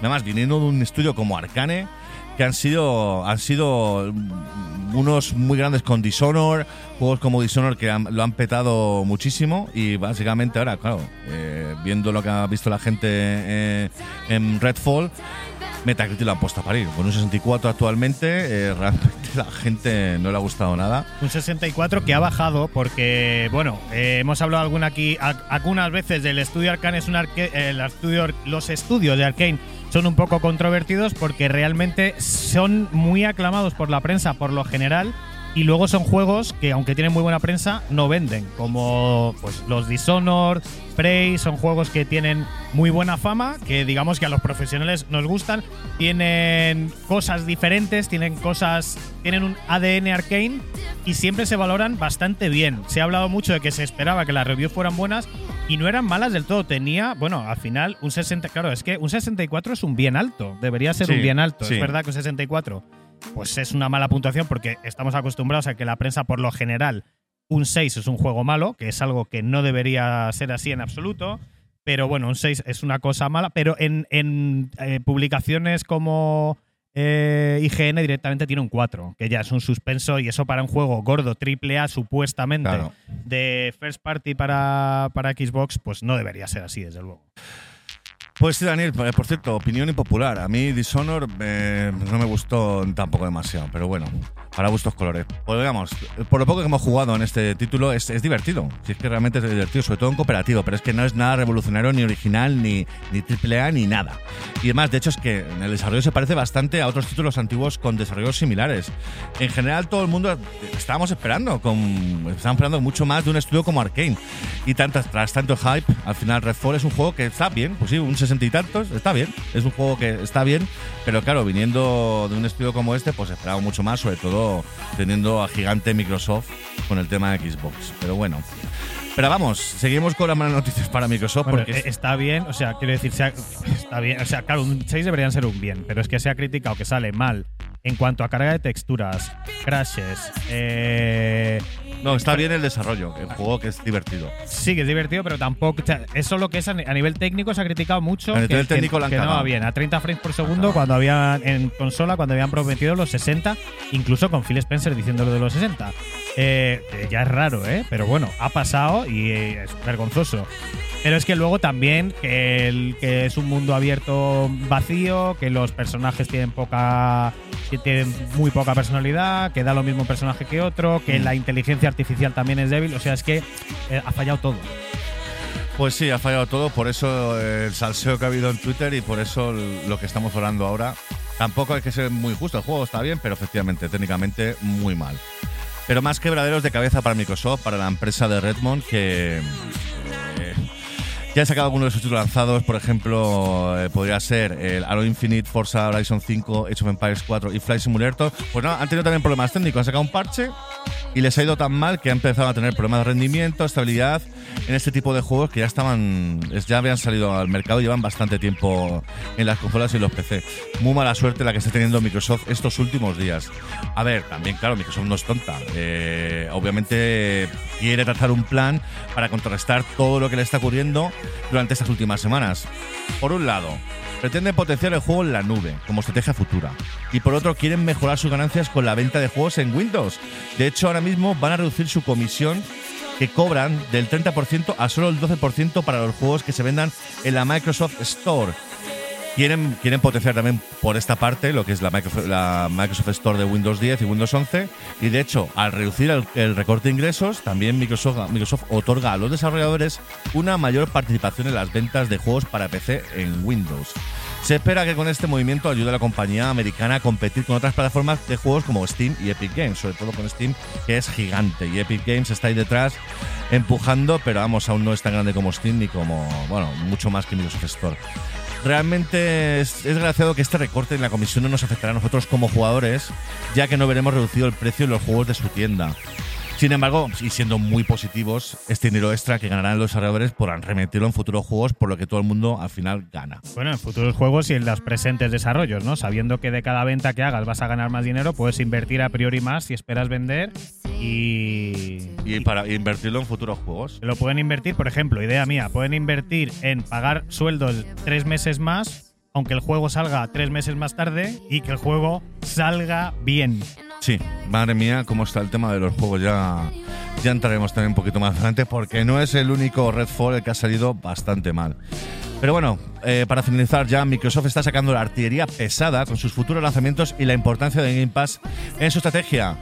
Imaginamos que para desviar la atención sobre los problemas que ha tenido los últimos días. Por ejemplo, el lunes pasado lanzó un vídeo de más de un minuto eh, con varios de sus lanzamientos actuales día 1 en Game Pass como Ground o Hi-Fi Rush, que lo están petando de hecho. Pero también mostró lo que nos espera con Hellblade 2 y el deseadísimo Starfield, que por supuesto atraerán muchísimos jugadores a este servicio proporcionado por la compañía de Redmond. Y además, Starfield, bueno, es la gran esperanza del gran juego de Bethesda, el que tiene que coger el trono de Skyrim. Y después del casi fracaso sin paliativos, por lo menos de primeras de Redfall, es la única gran esperanza que queda de 2003 como triple A blockbuster que pueda plantar cara a la competencia en el entorno de Xbox. A ver, Bethesda, compañía famosísima, eh, Fallout, eh, The Elder Scrolls. Ojo, cuidado, Fallout 64 no salió muy bien, pero vamos, esperemos por favor que con, eh, Starfield lo saquen, lo saquen mejor. Eso sí, claro, ya te digo, que viendo qué tal y cómo están sacando algunos juegos últimamente, mucho de. Ojalá Bethesda y Microsoft se lo tomen muy en serio el estado en el que lancen este título, porque el tema ya está muy calentito y la base de fans no estamos para hacer de beta tester realmente. Estamos hartos de, co- de comprar juegos y de que vengan rotos. No somos beta testers. Dar un sueldo eh, digno a las personas que estén haciendo el quality assurance, el control de calidad y les pagáis a ellos. O pon. Se nos enfada, Nacho, y se Sí, nos enfada sí, con razón, sí. como sabemos que estáis enfadados muchos de vosotros con el estado de los lanzamientos. Además, que esto es una cosa un poco diferente y a lo mejor puede ser hasta más farragosa el lanzamiento de Redfall que otras cosas. ¿Por qué? Porque si yo decido comprar juegos enteros, es decir, yo por ejemplo The Last of Us 1 para PC ha salido, es terrible, es horrible, funciona muy mal, lleva 8 parses en muy poco tiempo, bueno, bien. Eh, yo eh, también, si yo lo reservo, es opción mía, que yo confío en el desarrollador así. Pero si no lo he reservado y pues ya tengo las reviews, sé que no invierto mi juego en esto, eh, mi dinero en este juego, ¿no? Pero con Game Pass es un poco diferente. Porque digamos que tú estás haciendo un pago mensual por un servicio con la promesa de una calidad, unos tiempos y tal. Entonces, claro, si sale ahí no puedes decir, oye, devuélveme el dinero, porque el dinero es parte de una suscripción y yo creo que a nivel reputacional, porque ya no solo haces eh, da- no, no hace daño al estudio que ha sacado ese juego, sino que es un first party de ese servicio y entonces degrada la percepción del servicio en sí. Es incluso más peligroso, yo Y creo. además, mucha gente le encanta, aunque tenga Game Pass, le encanta un juego y se lo va a comprar. ¿Por qué? Porque le gusta la caja, lo que tiene en su mueblecito, precioso y encantador. Pero oye, Dani, eh, con el tema de Microsoft, que la ha tenido bastante mal, ¿qué dice Tito Phil? Que madre mía, ha salido a la palestra, claro, a dar explicaciones, ¿no? Pues así es, ha salido Tito Phil y es que esto ya empieza a ser un poco lo normal. Sale un juego, es un desastre, por lo menos alguna, algunas versiones, la versión de una consola, de la otra, la versión de PC prácticamente ya en su totalidad y al día siguiente, pues esto ya empieza a ser como los partidos de fútbol, la declaración de la rueda de prensa posterior que tiene que salir alguien a dar explicaciones de qué narices ha pasado con ese lanzamiento, porque es que esto no es una cosa nueva y es una cosa recurrente y cada vez más. Pues después del varapalo de la compra de Activision y la malísima acogida y el estado de Redfall en su lanzamiento, Phil Spencer ha querido dar un paso al frente, dar la cara y explicar la situación en primera persona, cosa que realmente lo agradecemos porque eh, es de la misma manera que hay otros, otros estudios que vemos que echan un poco la culpa casi a los usuarios de una manera lamentable, por lo menos Phil Spencer sí que sale y dice mea culpa. En cuanto a Redfall, Tito Phil entona la mea culpa completamente, se echa la culpa a sí mismo, dice que deberían haberle dado a Arkane más apoyo en cuanto al desarrollo del juego y asume que no es aceptable lanzar un juego que funciona a 30 frames por segundo cuando habían prometido y él había salido diciendo que lo haría a 60. Además, el juego va a salir a posteriori con un parche de 60. Joder, pues haberos esperaba tener el parche y haber retrasado el juego. Es verdad que ya se había retrasado un año entero Redfall. ¿Cómo estaría este juego hace un año si ha salido así? Se ponen manos a la obra, dice Phil Spencer, para ayudar a este estudio, por lo menos para ir arreglando el juego, pero veremos si le sirve de algo porque el juego ha recibido muy, muy mala acogida, como decíamos, y no solo en lo técnico, sino lo que hablábamos, ¿no? Calidad del juego en sí, su mundo, sus personajes, su inteligencia ar- artificial, es el concepto completo lo que parece que ha fallado este juego, y además con otra cosa que hemos hablado varias veces de Arkane, que es lo de mil trailers, tío. han sacado mil trailers. No hagas esto, no cebes tanto el producto a no ser que estés absolutamente seguro de que lo va a petar, porque si no inflas mucho el balón, lo inflas mucho, lo inflas mucho, lo inflas mucho, y luego, pues si no lo peta, pues... eh, A ver, yo creo que esto es culpa de Arkane, claramente. O sea, Phil Spencer es el, tiene que salir a dar la cara, pero esta gente de Arkane, pues, macho, eh, no sé, pedid ayuda. O, oye, si, si ha dicho Phil Spencer mil veces que ellos no ponen una fecha límite para sacar un juego, necesitan más tiempo, pues, joder, mandar un mail o hacer una reunión y decirle a Phil Spencer, oye, esto no está para sacar. Pues, macho, eh, hacedlo. eh, Aparentemente, eh, como habi- Bethesda ha sido una compra muy gorda, eh, había pues mucho miedo dentro de los desarrolladores de Bethesda y de los Arcane, en los estudios de Bethesda, de que de repente Microsoft ahí metiera mano, como hiciera un Electronic que llegara a fagocitar el estudio y dijera, no, pues ahora ya no trabajáis así, trabajáis a mi manera, Mm. y fuera todo a la mierda, básicamente. No han según Spencer, no han querido hacer eso, les han querido dejar total libertad, pero claro, aparentemente esa total libertad se ha ido un poco de madre en el sentido de que, a ver, total libertad, pero claro, sí que vamos a tener que supervisar que el producto sea de calidad mínima para ser un AAA first party de Microsoft, y si no lo es, es lo que dices tú, decírnoslo, os mandamos el apoyo, os mandamos más programadores, os retrasamos el juego. Exacto. Sea, que ha habido, aparentemente, según dice eh, Phil Spencer, falta de comunicación. Problemas de comunicación totales y es una vergüenza. Y a- a- Es eh, una Phil vergüenza. Spencer asegura que la situación no va a repetirse con Starfield, que por supuesto achica agua, porque claro, este juego, el RPG de Bethesda, será, tendría que ser claramente, y eso mismo dice Phil Spencer, un juego de 9 o 10, precisamente porque ahora dice que con ellos sí que están más alineados con este desarrollo por la importancia que tiene y le están dando el apoyo que a Arkane en este caso les ha faltado. Puestos a sincerarse, el CEO de Xbox ha reconocido que el lanzamiento de Xbox One fue un desastre total que aún les está lastrando. O sea, ahí al Mark Cerny este ya ha puesto la última piedra en su, en su ataúd.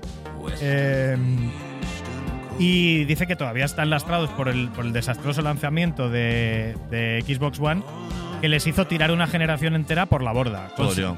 Considera que la recuperación va a ser progresiva porque aunque Starfield fuese el mejor juego de la historia y aunque hayan hecho muchas cosas bien como la retrocompatibilidad, Game Pass y el maquinón realmente y lo bien que funciona Xbox Series X, la gente pues no va a vender sus Play 5 para comprar una Xbox de la noche a la mañana, aunque fuera un 11 sobre 10, dice Starfield. Así que es un plan de futuro.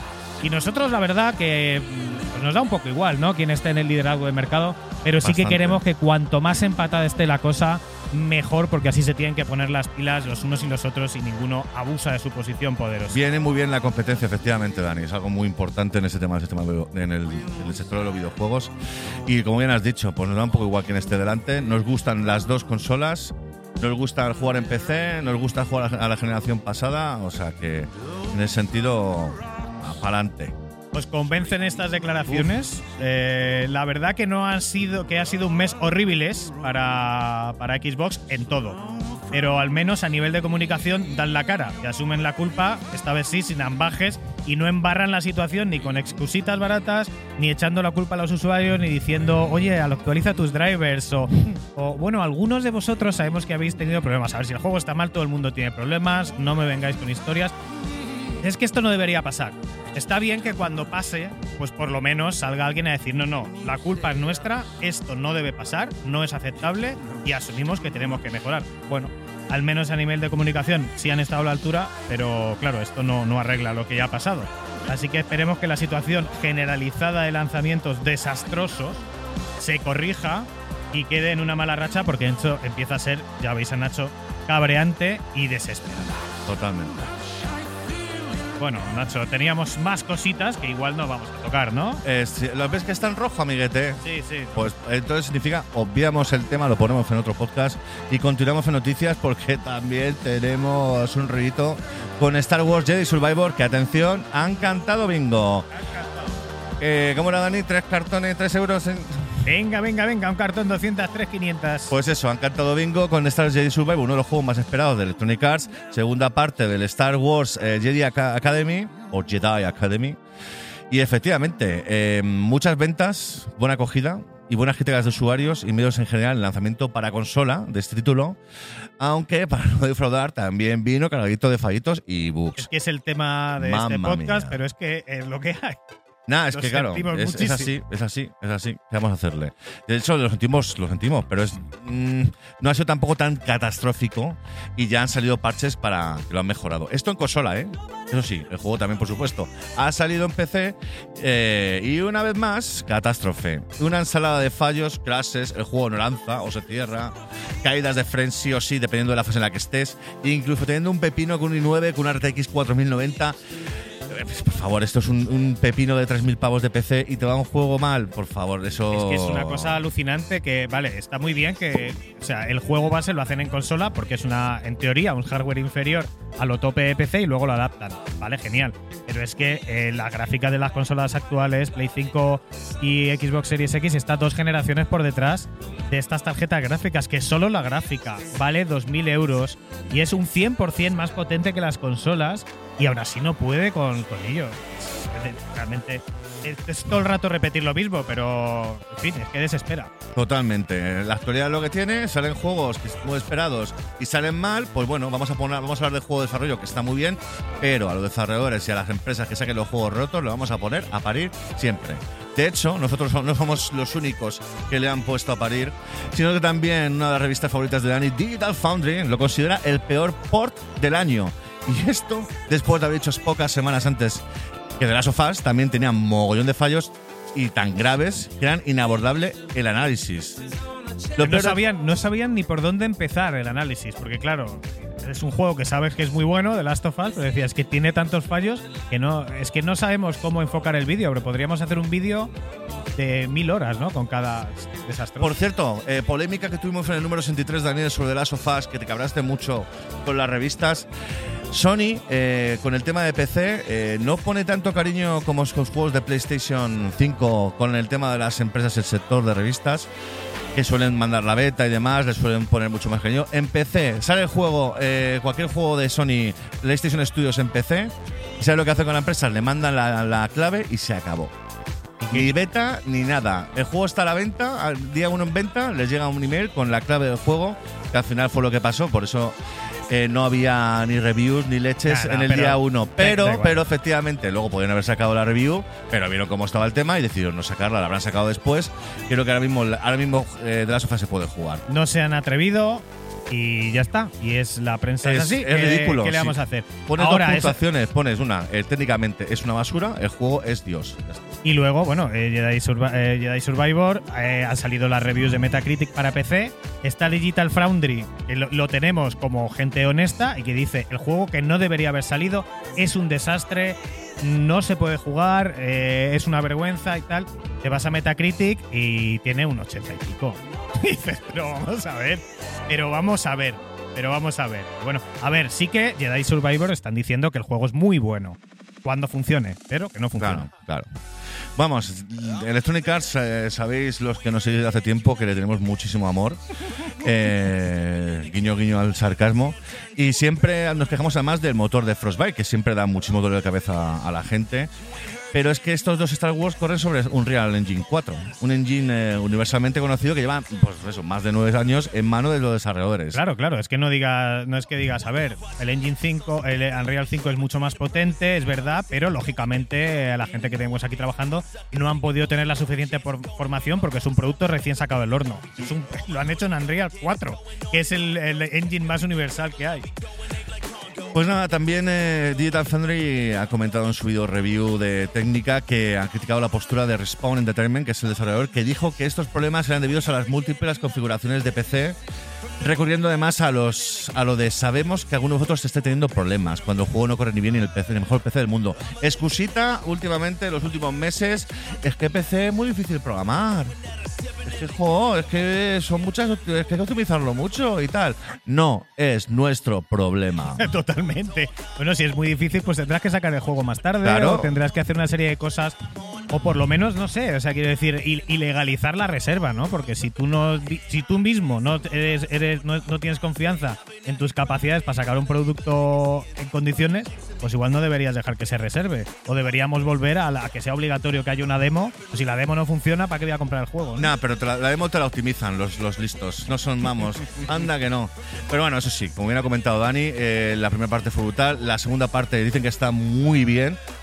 Yo de verdad tengo muchísimas ganas, a mí me gustó mucho el primero y es bueno, pues esperemos que una vez ya el juego se estabilice con el tema de los parches, pues ya se pueda jugar bien. Esa y es, la pronto. bu- esa es la buena noticia que sí que están diciendo, igual que con Jedi Fallen Order, que oye, una acción-aventura muy bueno, muy completo, largo, todo bien, en principio, sí funcionará. Quiero decir que una vez que lo arreglen, hay detrás algo mucho más sólido de lo que parece que nos va a entregar Red.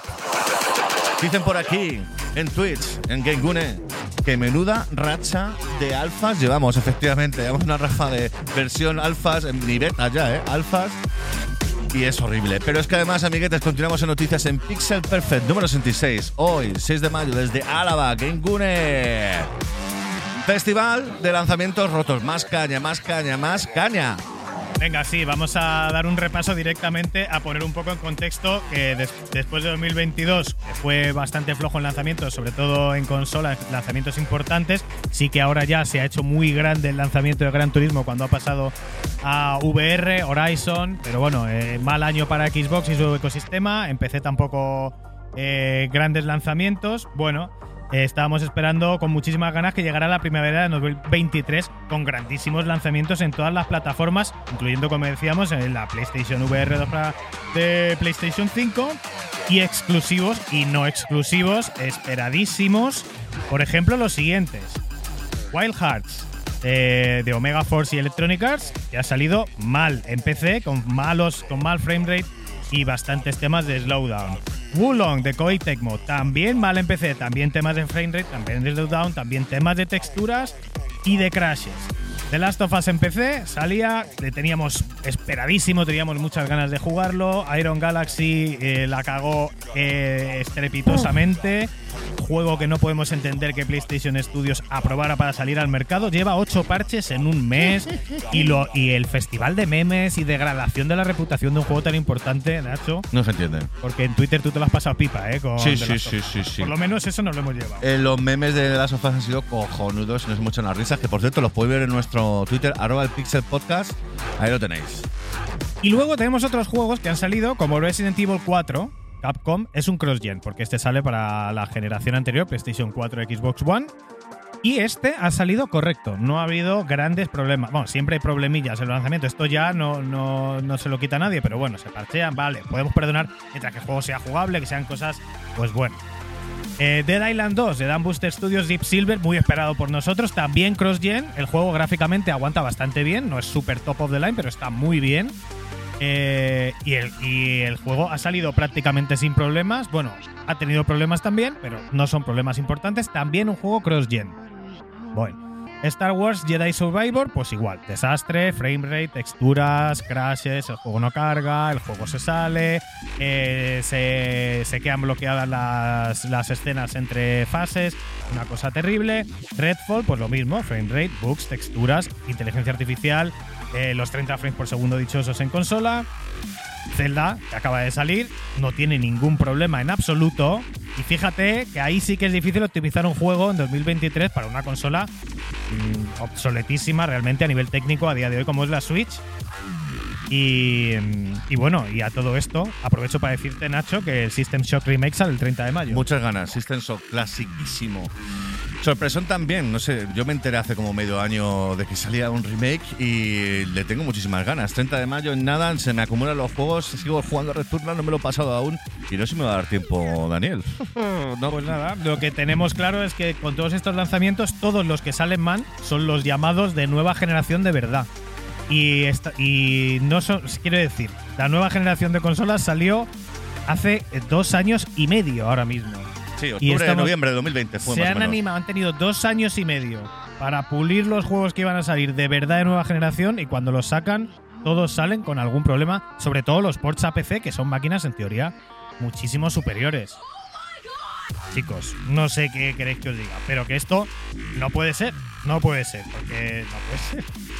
Los desarrollos siguen dando explicaciones como esta del empleado de, Naughty, Dog, que cuando haces un juego para consola, lo haces para un conjunto de controladores hardware. Cuando te haces creas un juego para PC, lo haces para más de 800 combinaciones posibles. Te prometo que no es pereza, es muy, muy, muy difícil.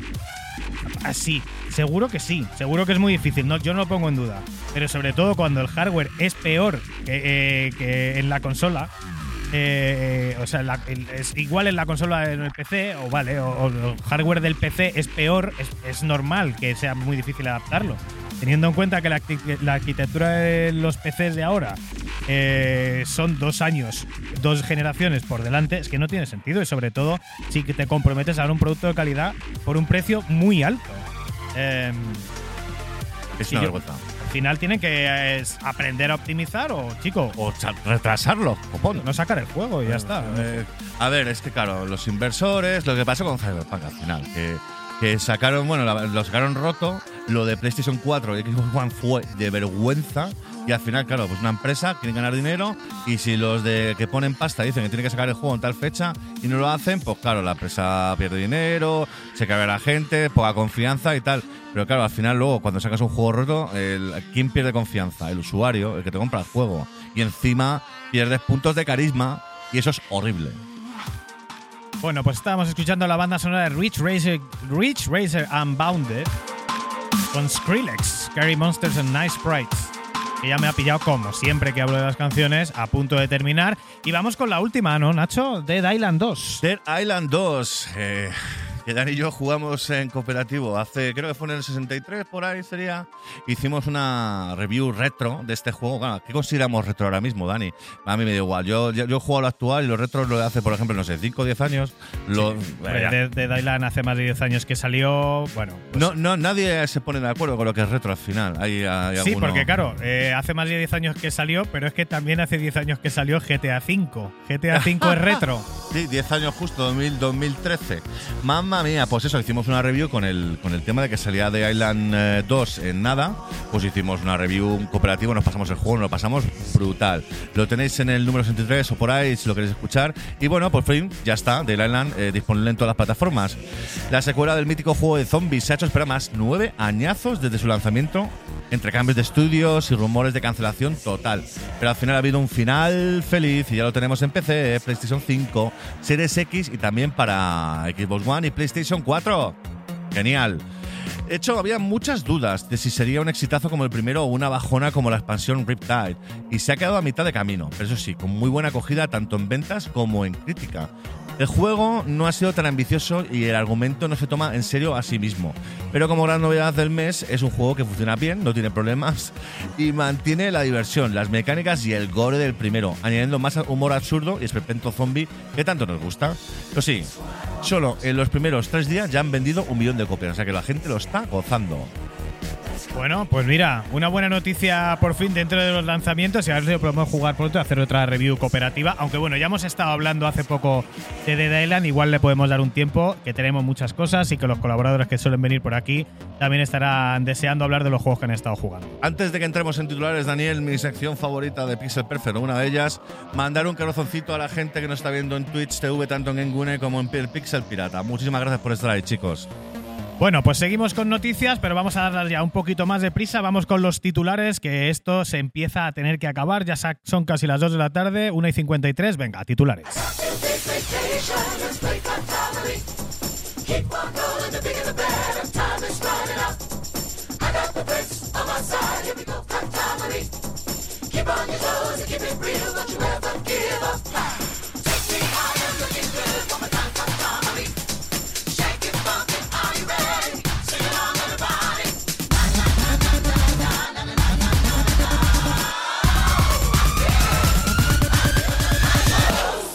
Bien, titulares de esta semana Pixel Perfect número 66, 6 de mayo de 2023 tenemos Game Press, editorial española especializada en publicar libros sobre videojuegos como la historia de Dynamic o los misterios de Monkey Island, acaba de poner a la venta Yo contra el barrio, la guía de los beaten ups, en dos formatos diferentes, deluxe y especial.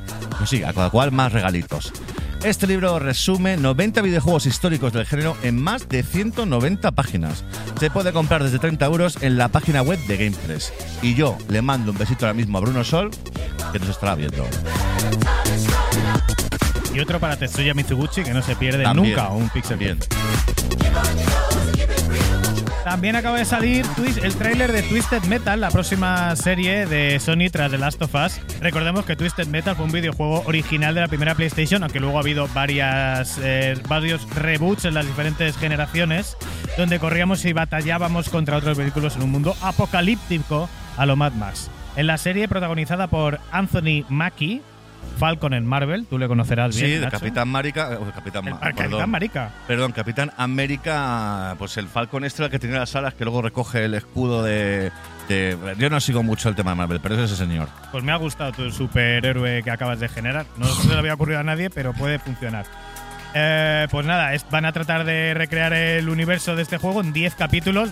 Veremos qué tal, porque a ver, como que mucha profundidad narrativa lo que es el juego no tenía, pero bueno, si les sirve, pues bien. Y, y vamos a darle un ¿Cómo, voto de cómo- confianza. cómo se llamaba el juego este de la familia de los coches? Que, que son ya 10. O sea, juego, perdón, la Pues- película de Vin Diesel. Pues Cars, La- ¿no? la, familia de los coches. La, sí, lo de la familia, es la familia, Vin Diesel. La película esta, Fa- Fast and Furious, Fast ¿no? and Furious, Pues sí. será un rito así, pero con armas. Los coches tienen armas. Bueno, Veremos. Continuando titulares. why not? Blasphemous 2 ya tiene ventana de salida. Finales de verano de 2023. Game Kitchen ha sacado un trailer hace pocas semanas y por lo poco que se ha mostrado podemos ver que el juego continúa mostrando ese soberbio pixel art. Pero además el penitente contará con nuevos movimientos y atención, bien, diferentes armas. De hecho, eh, ha habido una cosita en el tráiler que cuando una, un- el penitente golpea a un enemigo aparece el, el DPS que le ha hecho. Y es curioso porque a mí, por ejemplo, me gusta, pero ha habido gente que se ha quejado que no le gusta. Es curioso eso, no sé por qué, no lo entiendo. Pero bueno, eh, yo tengo que decir también que hemos hablado con eh, Nerkin, que es uno de los grafistas de Game Kitchen, y, se, y una vez el juego ha salido, lo tenemos en Pixel Perfect Videojuegos en exclusiva. Muchísimas gracias por venir. Bueno, ¿Pero viene Verdad. qué? ¿El juego o Nerkin? Nerkin viene una Ah, vez bueno, haya pues salido el juego. Magnífico, magnífico. Estaba viendo ahí el vídeo, maravilloso, qué bonito es el Blasphemous. Ahora mismo Blasphemous, top of the line del. Mira qué fatality, Dios, mira qué fatality. Es que es buenísimo Blasphemous. Ahora mismo Blasphemous top of the line y ¿Qué? The Game Kitchen top of the line de los videojuegos desarrollados en España, ese estudio en Sevilla. Muchísimas ganas de tener eh, poder tener una charla también con ellos, por Totalmente. Esto es decir que el vídeo es del 1, ¿eh? El vídeo es del 1, pero ya veréis el 2 que tiene una pintaza brutal. CD Projekt Red acaba de anunciar Phantom Liberty, el primer de- y último DLC de Cyberpunk 2077 que estará jugable en el Summer Game Fest el próximo 8 de junio. Daremos también cobertura de ello, Ujú. por supuesto, en Pixel Perfect. La, la compañía polaca ha confirmado que este DLC saldrá en 2023 en PC y la última generación de consolas. Eso sí, el precio y la fecha aún están por confirmar. Este no es el DLC gratuito del que hablaron en su momento. Que al final no sé si lo han gratuito o no, porque prometieron, claro, CD Projekt Red prometió el oro y el moro y al final eh, que se iban a sacar dos DLCs, que si no quieren no sé cuánto, y al final únicamente van a sacar, han anunciado Phantom Liberty y, la y supuestamente luego se concentrarán en lo que va a ser la segunda parte. De hecho, venía, eh, Cyberpunk tenía supuestamente multijugador, que de hecho cuando acabas el juego aparece, multiplayer, directo, no sé qué, y no hay. O sea que madre mía, CD Projekt Red, lo que te queremos y lo que nos has hecho. En fin, más titulares. A raíz de una demo de Steam hemos descubierto Super Buden GP2, un título que hará las delicias de los amantes de los rallies clásicos y juegos indie. Desarrollado por una sola persona, creo que es además es de Galicia, es de Vigo, lo cual es increíble, es acojonante. ¿Viste la calidad de la demos? ¿Viste la calidad de esta demo? Este título recuerda mucho al famoso Carlos Sainz de Spectrum o World Rally Championship de Gaelco, pero con un control mucho más trabajado y por supuesto unos gráficos increíbles. Le hemos contactado a, a, creo que se llama, en Twitter, para ver si nos daba una fecha, nos, nos lo, nos pero, pero está de vacaciones y lo ha dicho en Twitter que, que no iba a mirar las redes, así que nos quedaremos con las ganas. Me ha pillado el toro. No pasa nada. Tras el exitoso lanzamiento del DLC de eh, Horizon Burning Shores para PlayStation 5 y solo para PlayStation 5 con su correspondiente polémica, Guerrilla ha anunciado de forma sutil en su página web una nueva aventura de Aloy en el universo de Horizon. Pues nada, a tope con ello. Entendemos que probablemente lancen un nuevo DLC o mejor aún, Horizon 3 parece ser, por lo que yo entiendo, que ya se confirma que es Horizon 3. En este mismo anuncio se ha hablado del futuro, espérate que le doy aquí, se ha hablado del futuro juego Sí. online de guerrilla, por lo que las opciones pueden ser variadas, multijugador para Horizon directamente, o un nuevo título co-op o MM o RPG. Vamos a verlo, pero vamos, francamente, nada que objetar a Guerrilla, porque estos sí que sacan los juegos funcionando. Incluso en PC tuvo algún problemilla que otro la adaptación, pero no fueron muy importantes.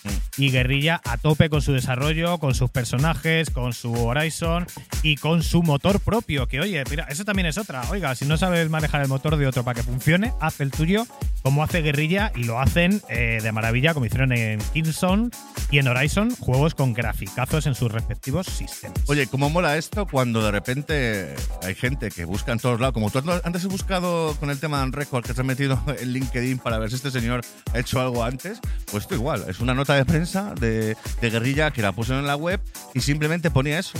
Que, que van, que van a estar trabajando en futuros proyectos tal, tal, tal, con Aloy, no sé qué, nueva aventura de Aloy. Y claro, ya sabemos que va a haber algo de Aloy Claro, nuevo. claro. Es ver, maravilloso. Tampoco es que nos sorprenda, ¿no? Es una IP que ha funcionado maravillosamente bien en PlayStation 4 y PlayStation 5. Es ahora mismo. De hecho, es que ahora mismo, ¿qué, qué más tiene Sony gordo? Porque sabemos que Uncharted no va a haber. Sabemos que The Last of Us no sabemos si va a haber algo más o no. No sé si van a continuar o no. Pero los ¿cuáles son los blockbusters más esperados ahora mismo? Bueno, eh, de Insomniac, mm, pues ya hemos visto los Spider-Man. Bueno, Spider-Man bien. 2, ¿no? ¿lo iban a sacar? ¿Lo van a sacar? Eh, no lo sé, pero quiero decir, ¿es lo más esperado de Spider-Man 2? Mm, o sea, es un juego muy bueno, pero yo no lo veo tan. Yo veo como más marca de PlayStation, Horizon ahora mismo, probablemente como número uno para esperar algo de ellos, francamente. Yo me flipó Spider-Man, ¿eh? Cuando lo jugué, no me lo esperaba que fuera tan bueno, honestamente. Terminando ya en titulares, por supuesto, nos encanta apoyar a la comunidad de, de- en Twitter, de otros podcasters. Y de hecho, nos ha contactado un compañero que acaba de empezar su aventura en el podcasting, se llama Raúl Pacman, y su programa Academia Friki. Ya cuenta con seis episodios y aparte de ordenadores y consolas retro, habla también de cómics y series sobre superhéroes como Superman o curiosidades de películas como Star Wars. Publica más o menos cada 15 días en Evox. De hecho, muchísima suerte con esto. Y por otro lado, nuestros queridos MS2 Club cumplen tres añazos y lo celebran con muchas sorpresas. Y repasando la clasiquísima PC Manía número 36 de Hobby Press. También eso, muchas felicidades amiguete, ya lo hemos dicho por Twitter, lo hemos dicho por privado y, eh, por privado y que cumpláis muchísimos años más.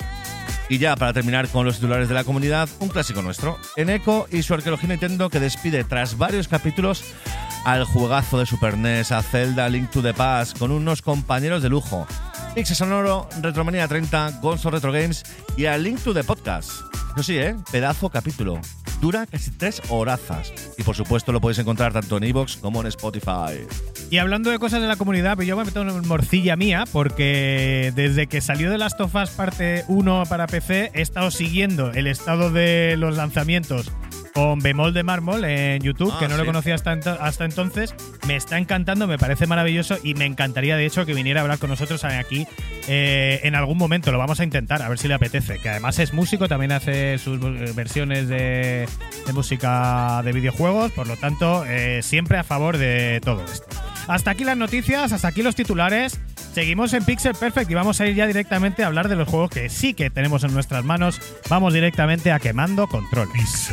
So perfect.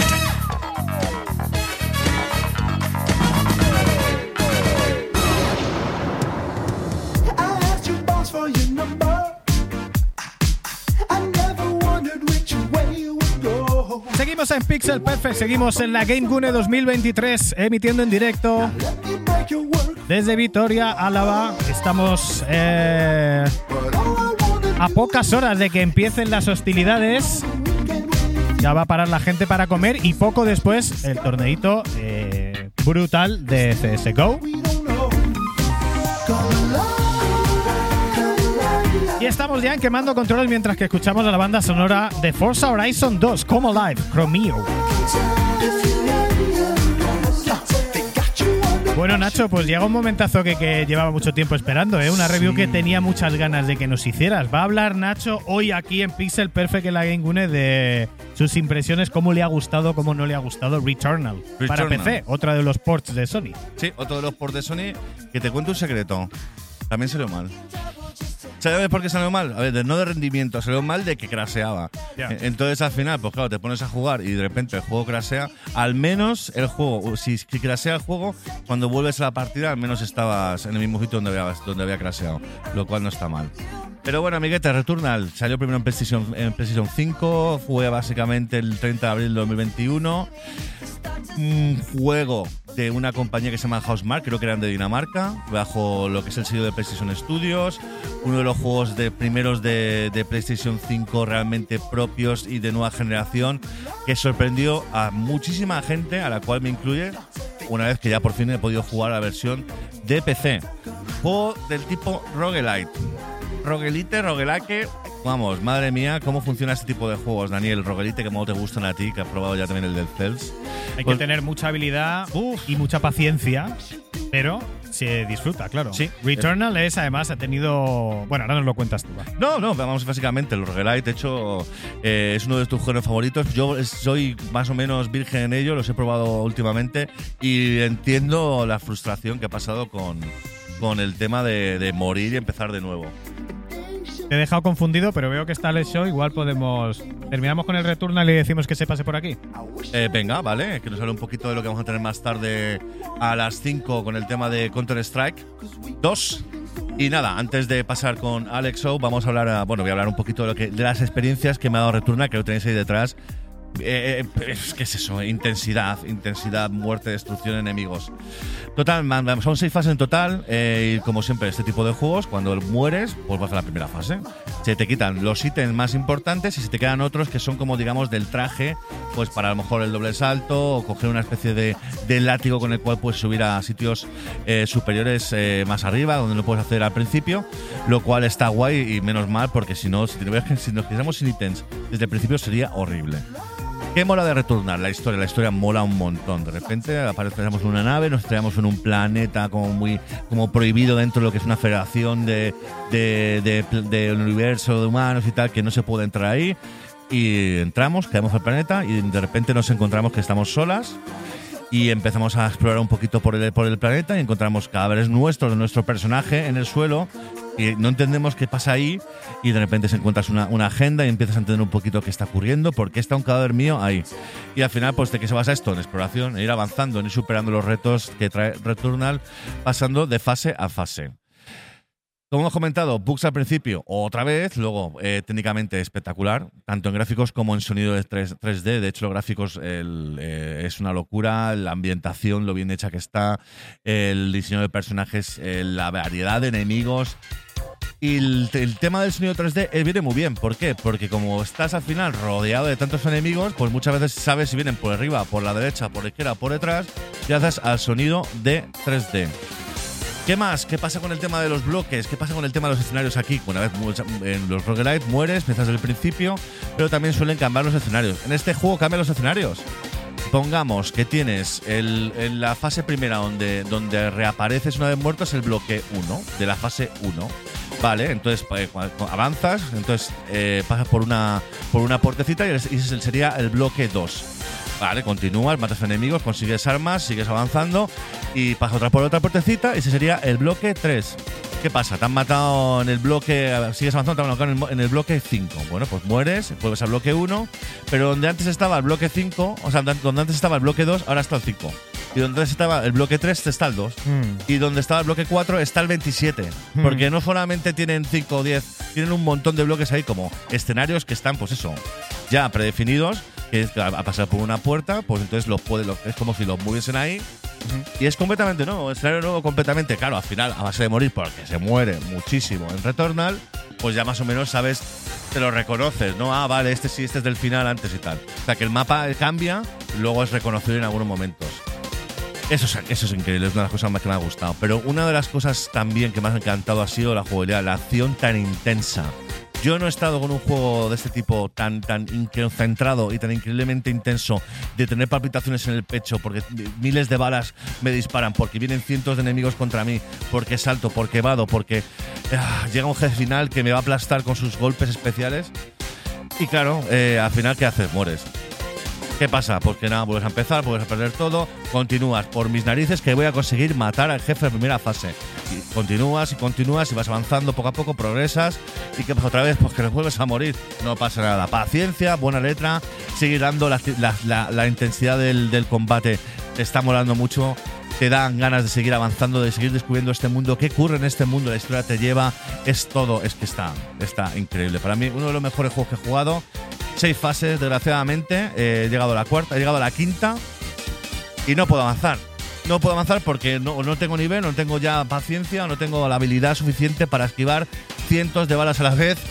Eh, conseguir pasar, porque claro, al final luego, ¿qué pasa con el tema de Ferus? Sí, te puedes curar, claro, escuchando- escucha- eh, encontrando ítems o comprándolos en una especie de maquinitas. Que necesitas una especie de bolitas que consigues al matar a los enemigos. ¿Sabes? Pero ¿sabes cuánta, cuánto vale la- los kits de salud? Un gritón de dólares. Un gritón de dólares, efectivamente. No es posible conseguirlo, no es posible. Muchas veces si eres no eres tan bueno como un profesional, pues eres un, un- no eres tan bueno como pues eso. Al final palmas como yo y pues otra vez, a principio, a empezar de cero. ¿Sabes lo que pasa? Bueno, no lo voy a decir porque es un spoiler, pero vamos. La, la diferencia, o sea, el progreso del 1 a la tercera fase en dificultad está muy bien. De la, de la cuarta a la quinta no está mal, pero ya llegas a la quinta y es una locura. Es el doble difícil. Me estás recordando tu review de. de.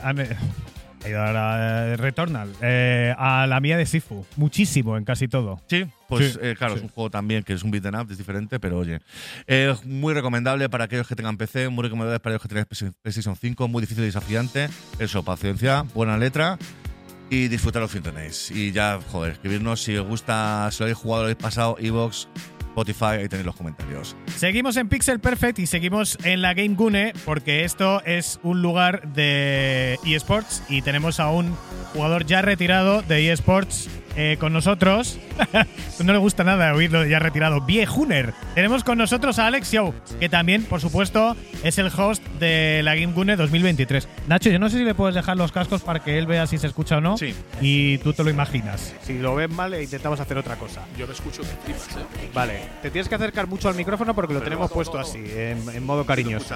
Porque yo soy a vosotros. Ya. Sí, vale, pero para que sepas cómo se oye de fuerte, tú, eh, tú ponte Yo lo me voy a más poner cerca como posible. estaba ahí. Perfecto. Vale. Me ha gustado mucho el plano mío entrando con la silla empujando. ¿eh? Sí, y, el de, y luego cuando salgas con ella también arrastrante, también va a ser cojonudo, maravilloso. Como la- las barcas que tenéis aquí, ¿cómo hacéis? El deporte este. Remo. El remo, pero tenéis una palabra en euskera. Arrau. Pues eso. Frenada larga. Me ha molado, ¿eh? Remo como respuesta de un bajo Ya, ya, fino, muchísimas ¿eh? gracias. He jodido el momentum Totalmente. terriblemente. Bueno, pues Alex Show es la tercera vez que está con nosotros. Le atracamos en la Euskal del año pasado, eh, estuvo con nosotros y ha gustado mucho ese capítulo, ¿eh? Ha gustado mucho ese capítulo porque ha habido un montón de gente viejuner, como nosotros, incluso más viejuner, que desconocía todo el mundo de eSports y contigo ha aprendido, han aprendido tela. Hubo mucha gente, hubo mucha gente, yo no sé si esto te pasa en la vida, que decían al principio del- de- me caía mal, pero luego me ha encantado. Bueno, la envidia, tal. ¿no? ¿Qué pasa bastante? No. No, esto. Yo en realidad soy un chaval encantador. Lo que pasa es que, claro, viene, llega un tío la puerta y dice, no, en realidad soy el puto amo, doy balas, tal, pues se llevan un disgusto. Te- al final, claro, es que te- hemos traído a un tío que es profesional, entonces, claro, eh, nos ha dado una masterclass, porque se lo hemos pedido nosotros también. Enséñanos, edúcanos. Pues obviamente a lo mejor para algunos les ha sonado como muy chulo, pero oye, yo encantado porque aprendí un montón. De hecho, ahora mismo en Game 2023 estoy aprendiendo un montón, ¿eh? También. Ahora hay espacio para todo, ¿no? Yo creo que está guay la faceta esta, que al final la competición hace falta ese punto un poco de ir enchufado y que casi puede parecer, ¿no? Que hay una distancia entre el jugador normal y el jugador, vamos a decir, profesional, pero que luego al final jugamos a lo mismo, nos lo pasamos bien con lo mismo y un día tenemos que hablar en lugar de movidas de eSport, joder, que yo soy otro jugón como vosotros, me he traído a IT, luego os lo enseño, un Analog Pocket, Ajá, estoy enamorado de, de esto, así que un día podemos hablar también de, de qué jugamos, ¿sabes? Por supuesto, por supuesto. De hecho, ya eh, hablando, podemos hacerlo en la Euskal Encounter, hablar un poquito de hardware, de consolitas que nos gustan, aparte de lo que es Sports. Pero estamos en Gingune, estamos en directo desde el, eh, en Twitch, en Gingune y en el Pixel Pirata. Hablamos del día 1 un poquito de lo que pasó ayer. Sí, si quieres, sí, podemos hacer un resumen bastante, bastante bonito. Ayer tuvimos la suerte de contar con Asten, que son una asociación con personas de diversidad funcional que organizaron aquí un torneo de FIFA súper guapo. No lo dirías porque al final crees que la movilidad, etcétera, puede afectar tanto, pero aquí hubo un poco de rey de la pista donde nadie fue capaz de, de echar a la gente de, de Asten de la pista. O sea que me pareció muy interesante y una iniciativa muy chula. Yo no sé jugar mucho al FIFA, no sé si sois de FIFA vosotros dos. Dani tuvo Era, su era. momento. Era, e- era, pero no era lo suficientemente bueno y era muy de rage quit y de tirar mandos contra la pared y dije, por aquí no voy a ningún lugar. Alguna empresa de televisiones hizo banca contigo, ¿eh? Sí, sí, o sea, yo por eso, por eso siempre que hablo con temas de esports digo, una cosa que me interesa mucho es el tema del control de las emociones, pero no me interesa por ellos, sino para ver si aprendo algo. de forma personal, ¿no? Bueno, después de esto, donde hubo mucho control de las emociones, ¿eh? por cierto, y todo el mundo, la verdad que hubo un ambiente bastante familiar y muy agradable, ¿no? Esa mezcla de competición, pero de, de abrir puertas y de acoger gente nueva. Tuvimos la gran final del Valorant femenino. Tuvimos un partidazo increíble entre Case Sport, Case Hydra, que es la versión femenina o, o el equipo femenino, contra Mad Lions, duelo en la capital. Derby absoluto porque la capitana de Mad Lions es la ex capitana de Case Hydra y entonces había bueno, las expectativas por las nubes. Partidazo incre- increíble que nos hizo vibrar dentro y fuera del servidor. Las redes se volvieron locas. Ya vimos aquí las celebraciones. No sé si habíais Sí, vivido sí, ese sí. ambiente. Bueno, no lo hemos vivido, pero claro, de repente locura total. Hemos puesto antes el corte de Six en, Sí. en el podcast Lo hemos puesto y se escucha a la gente Sí, gritar. sí, claro que se escucha, sí, sí. Y de hecho, o sea, cuando estábamos viéndolo y disfrutándolo a tope en primera persona y te contagias de todo, aunque te sorprende cuando no eres experto en esto y estás aprendiendo, eh, es maravilloso. Pero hubo un momento donde no pude seguir alguno de los, alguno de, las, de los combates y estaba aquí detrás. O sea, por lo tanto, no estaba viendo lo que, lo que estaba pasando, pero sí que oía de fondo a los casters y el ambiente igualmente se me ponían los pelos de gallina. Es una cosa espectacular al nivel de, el nivel de pasión y emoción y lo contagioso que es, el que te levanta de la silla sin saber qué está pasando. Y lo que aprendimos, ¿eh? Que si el spike, que si el, el packing, que si el, eh, el stand, que si headshot. Maravilloso. Me estáis dando la vida de forma absoluta. ¿eh? O sea, Sí, tú te sentías viejo por retirado y nosotros, claro, Por newbies. Imagínate. No, no, no era, no era por viejo, eh, por lo que me ha parecido. eh. Era Ah, vale. porque me has dicho jugador retirado. Digo, no, no, profesional retirado, sino Profe- jugando como un animal, claro. Profesional. Retirado, totalmente. Hombre, es que ya cuando viniste la otra vez al podcast ya te hicimos la jabonada esta tremenda de presentación y hay que ir suavizando un Sí, poco porque por si no supuesto, por parece que no que nos estás pagando por decir cosas bonitas. Otra cosa, eh, día 2, hoy, sábado, 6 de mayo. ¿O Dani tienes algo que comentar sobre lo de ayer? Nada, ¿no? Tenemos hoy cositas, hemos dicho antes, pero cuéntanoslo tú porque, claro, ya la gente sabe que vamos a hacer algo a partir de las 5. Hoy tenemos un menú muy interesante. A partir de las 5 vamos a abrir con un programa especial alrededor del Counter-Strike 2. Vamos a desvelar cuáles son los cambios, qué oportunidades trae esto, tanto a nivel juego como a nivel eSport, como a nivel competición, seguimiento, espectáculo, incluso economía. Wow. Después de esto, tenemos una gran final, porque tenemos ese David contra Goliath de cinco jugadores o un equipo con mayoritariamente son cuatro, porque tenemos a Leo, que es bastante joven. Entre ellos, un equipo de leyendas de Counter-Strike, de CSGO, contra un equipo, pues digamos, más incipiente, ¿no? Donde tenemos esa lucha de, oye, yo quiero eh, reclamar el trono que tú estás abandonando, ¿no? Y, y, eh, darte el empujón final para echarte de, de ese trono. Y va a ser un duelo en la cumbre muy, muy, muy, muy interesante. La verdad que tanto por el programa y la suerte de contar con vosotros para, para sacarlo adelante, como porque va a ser un partidazo, os lo aseguro. Y a los que. Y es mucho más fácil de seguir, además, a la gente desde fuera del CSGO, al no haber magias y movidas de estas. mm. Tenemos una tarde cojonuda, si me permitís la palabra. Totalmente, por supuesto. Cojonuda va a ser la tarde. Terroristas, terroristas, dándose ahí tiros. Hablaremos también de momentos míticos de Alex, que tenemos por ahí en vídeo, con una puerta que era de madera y luego de repente pasó algo ahí, pasó algo con Valve. Me siento un abuelo diciendo a mis nietos, eh, yo cambié las puertas de tus dos, chavales. Totalmente. Bueno, Alex, pues nada, muchísimas gracias por pasarte por aquí. Nos vemos en poco tiempo en la programación de Kingune, no en Pixel Perfect. Ya os contaremos más cosas porque no os queremos liar. Muchas gracias por tenerme aquí. Los que estáis oyendo esto, que soy muy majo, joder, que todo esto es que hay que dar un poquito de salsa. Nos vemos, Claro un sí. abrazo. Gracias, Muchísimas Alex. gracias, Alex. Hasta luego. Puedes dejar la silla ahí o llevártela, como quieras. Lo que más te guste. Se va Alex y no se va la, la silla. Hemos tenido la review con Nacho de Returnal. ¿Y cómo lo ves, Nacho? ¿Lo vamos dejando? Vamos a con ¿Te los comentarios. ¿Te apetece? Bueno, tenemos tiempo para comentarios. Podemos hablar de los comentarios de tanto de- del número 65 de Game 40. O tú quieres hablar un poco de Resident Evil 2 RTX, Daniel, ¿qué te apetece? Pues yo si quieres ir con los comentarios de lo que tengamos del directo y algún comentario que otro más, eh, de los últimos del 64, lo yo creo que lo podemos dejar ahí. Venga. Porque no me veo ahora para hacer una review. No hay que- problema. Si te parece, Dani, comenta tú lo de la, la encuesta del 64-65 mientras yo busco comentarios en lo que ha sido Twitch, eh, Twitch Game Gune y Twitch el Pixel Pirata. ¿Te parece, Daniel? Pues muy bien, tenemos el, el- la, la Madre mía de mi vida. Tenemos del 64 la encuesta de Spotify, que por cierto, ahora que no- los que os estáis escuchando en Spotify, podéis dejar comentarios, podéis Cierto. votarnos ahí y siempre tenemos una encuestita que podéis votar, creo que solo desde móvil. Cosas de Spotify. Sí, sí. ¿Crees que el E3 ha muerto? 80% que sí, 10% que no y 10% que me da igual.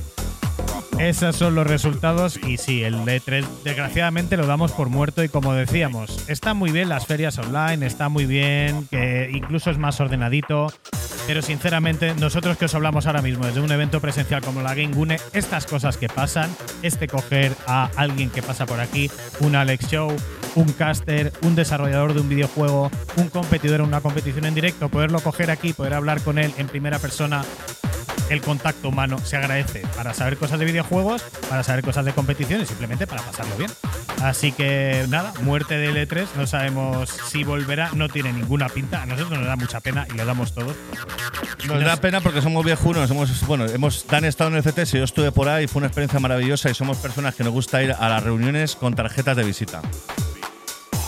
¿Y tenemos por allí comentarios, Nacho? Sí, por un lado tenemos comentarios de Mucha Irian y de Alf, así en randomly, eh, aleatoriamente, eh, sobre el tema de los juegos que están saliendo mal y que la gente está cabreada. Yo estoy cabreado, tú estás cabreado y ellos también están cabreados. Por cierto, también eh, te hablan de una tómbola, una tal de Le Abril, y, y dice que se está haciendo un tatuaje mientras ve esto. Eso he oído, sí. Wow, uno de nuestros, eh, joder, siempre digo televidentes, uno de nuestros espectadores, uno de nuestros, Uno de nuestros espectadores que también aporta mucho, como hablábamos con Alex Show, en el control emocional. Pues, pues está haciendo un tatu mientras nos está viendo. Increíble. Pues Eh, esto es la gente que mola, gente dinámica, con los pelos de colores, haciéndose tatuajes viendo Pixel Perfect. Lo que hay que hacer, que hay que vivir hacer. la vida con nosotros. Y eh, por cierto, también Deli Abril manda un besote a Alex, que le conoció en la Euskal Encounter. Y a Dani entendemos que también, por supuesto, porque si no. Eh. bueno, tenemos más cosas del directo. ¿Quieres que vayamos a cosas? De- eh, ¿Has hablado de la del. eh, eh, lo de Game 40? ¿La Eh, encuesta o no lo has dicho o no? La, ah, la encuesta de Game 40. Bueno, en el último programa pues, tuvimos el especial de Game 40 y básicamente ha habido una gran acogida. Que no la tengo por aquí, Nacho. No sé qué ha pasado por aquí, pero no la veo. ¿No la Eh, ves? Ah, sí, vale. Eh, La encuesta era: ¿viajarías a Madrid, a Madrid en un hipotético Game 40 presencial? Sí, cueste lo que cueste un 27%. Sí, si las fechas cuadran un 60%. Puede un 10% y no un 3%. O sea, que casi un 97% de la gente que escucha Pixel Perfect le interesaría hacer eh, asistir a un directo de Game 40 y a lo mejor de Pixel Perfect también, que eso no lo hemos preguntado, pero que puede pasar. Puede pasar. Tenemos varios locales en Madrid donde se puede hacer. Uno es más un garito de esports Mm. y la otra opción directamente es un teatro. Entonces, cuanto antes nos digáis si os apetecería venir en algún momento a verlo en directo, mm, antes lo podemos organizar. Ya, terminando con el tema de Twitch, un par de comentarios más eh, de lo que hemos comentado. Saludos a, Gusta- a Gustavo 1980, que él cree que las consolas son una tostadora, una tostadora con mandos. Bueno, seguro que es pecero ese, menudo listo. Y también lo he comentado antes durante el podcast, pero me ha encantado. Nos Aranei dice que buena racha de alfa llevamos. Me encanta ese comentario. Sí, señor. Buenísimo. Sí, Bueno, señor. ¿Tenemos ya con los comentarios? Bueno, pues nada, mira, eh, es increíble, es increíble que el día que más lío teníamos y que más nos íbamos a alargar, hemos tenido que cortar cositas, pero estamos en 112 minutos, son las 14.22 en Game Gune en Pixel Perfect. Y cuéntame algo más, Nacho, así de últimas, últimas, porque tengo que preparar la musiquita para salir. Vale, pues eh, Dani ha dicho antes lo del Spotify, eh, podéis dejarnos mensajes directamente y no en la web. Eh, lo del tema de Game 40 ha sido una auténtica locura, lo podéis encontrar en el número 65. Eh, realmente fue el Pixel Perfect más especial que hemos hecho diferente, por decirlo de alguna manera. Y este también, ¿por qué? Porque lo hacemos en directo. Game Gune, 2023, Twitch en el Pixel Pirata y por supuesto lo subiremos en un ratito a Spotify e iVoox y lo tenéis en Spotify con vídeo. Igual tardamos un poco más porque hay que Hay que hacer una- cositas. hay que En hacer un ratito- con- ha habido una cosa con el audio que tenemos que coger de un sitio y ponerla en otro. Dani es el técnico, yo soy el de contenido. Eh, Entonces Dani sabe. Para la gente que nos dejéis comentarios, que han sido muchísimos, muchísimos, como 50 en los últimos dos podcasts, vamos a hacer un Twitch un día de estos para poder leer todos los comentarios y poderos contestar, porque si no es completamente imposible. Aún así, son todos súper cálidos. Muchísimas gracias por, por apoyar con los mensajes. Por favor, comentar, compartir, es súper importante para nosotros. Y nada, nos vemos en Pixel Perfect. eh, y prácticamente, pues ya, Nacho, si te parece bien, Nos vamos. le damos.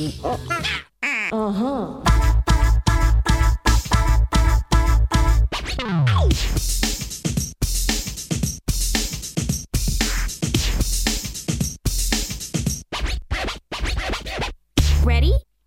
Let's go. Parappa. 6 de mayo de 2023 en directo de la- desde la Game Gune Pixel Perfect. Aquí conmigo Nacho Hernández.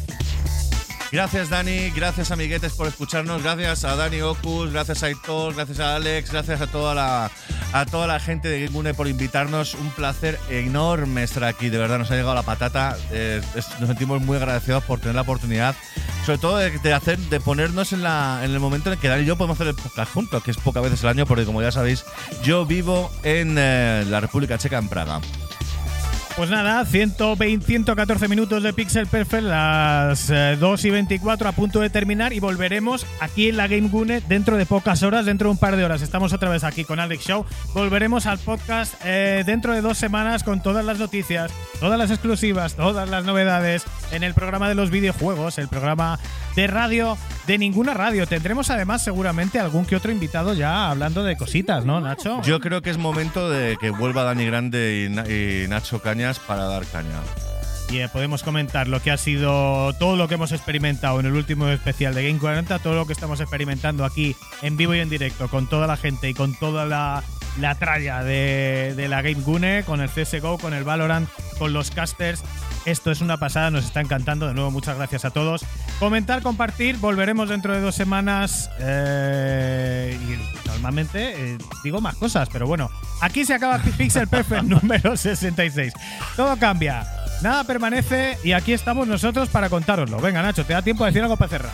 Eh, pues nada, un besito muy gordo. Eh, gracias por estar ahí, de verdad. Y nada, número 66, yo lo hemos disfrutado muchísimo. Número 67, probablemente con Dani Grande y Nacho Cañas. Y tendremos atención a la gente de Retromania 30 que han estado en Retro Parla, o sea, perdón, Retro Valencia y Retro Barcelona, de la cual hablaremos y nos salvarán. ¡Besos! Cool.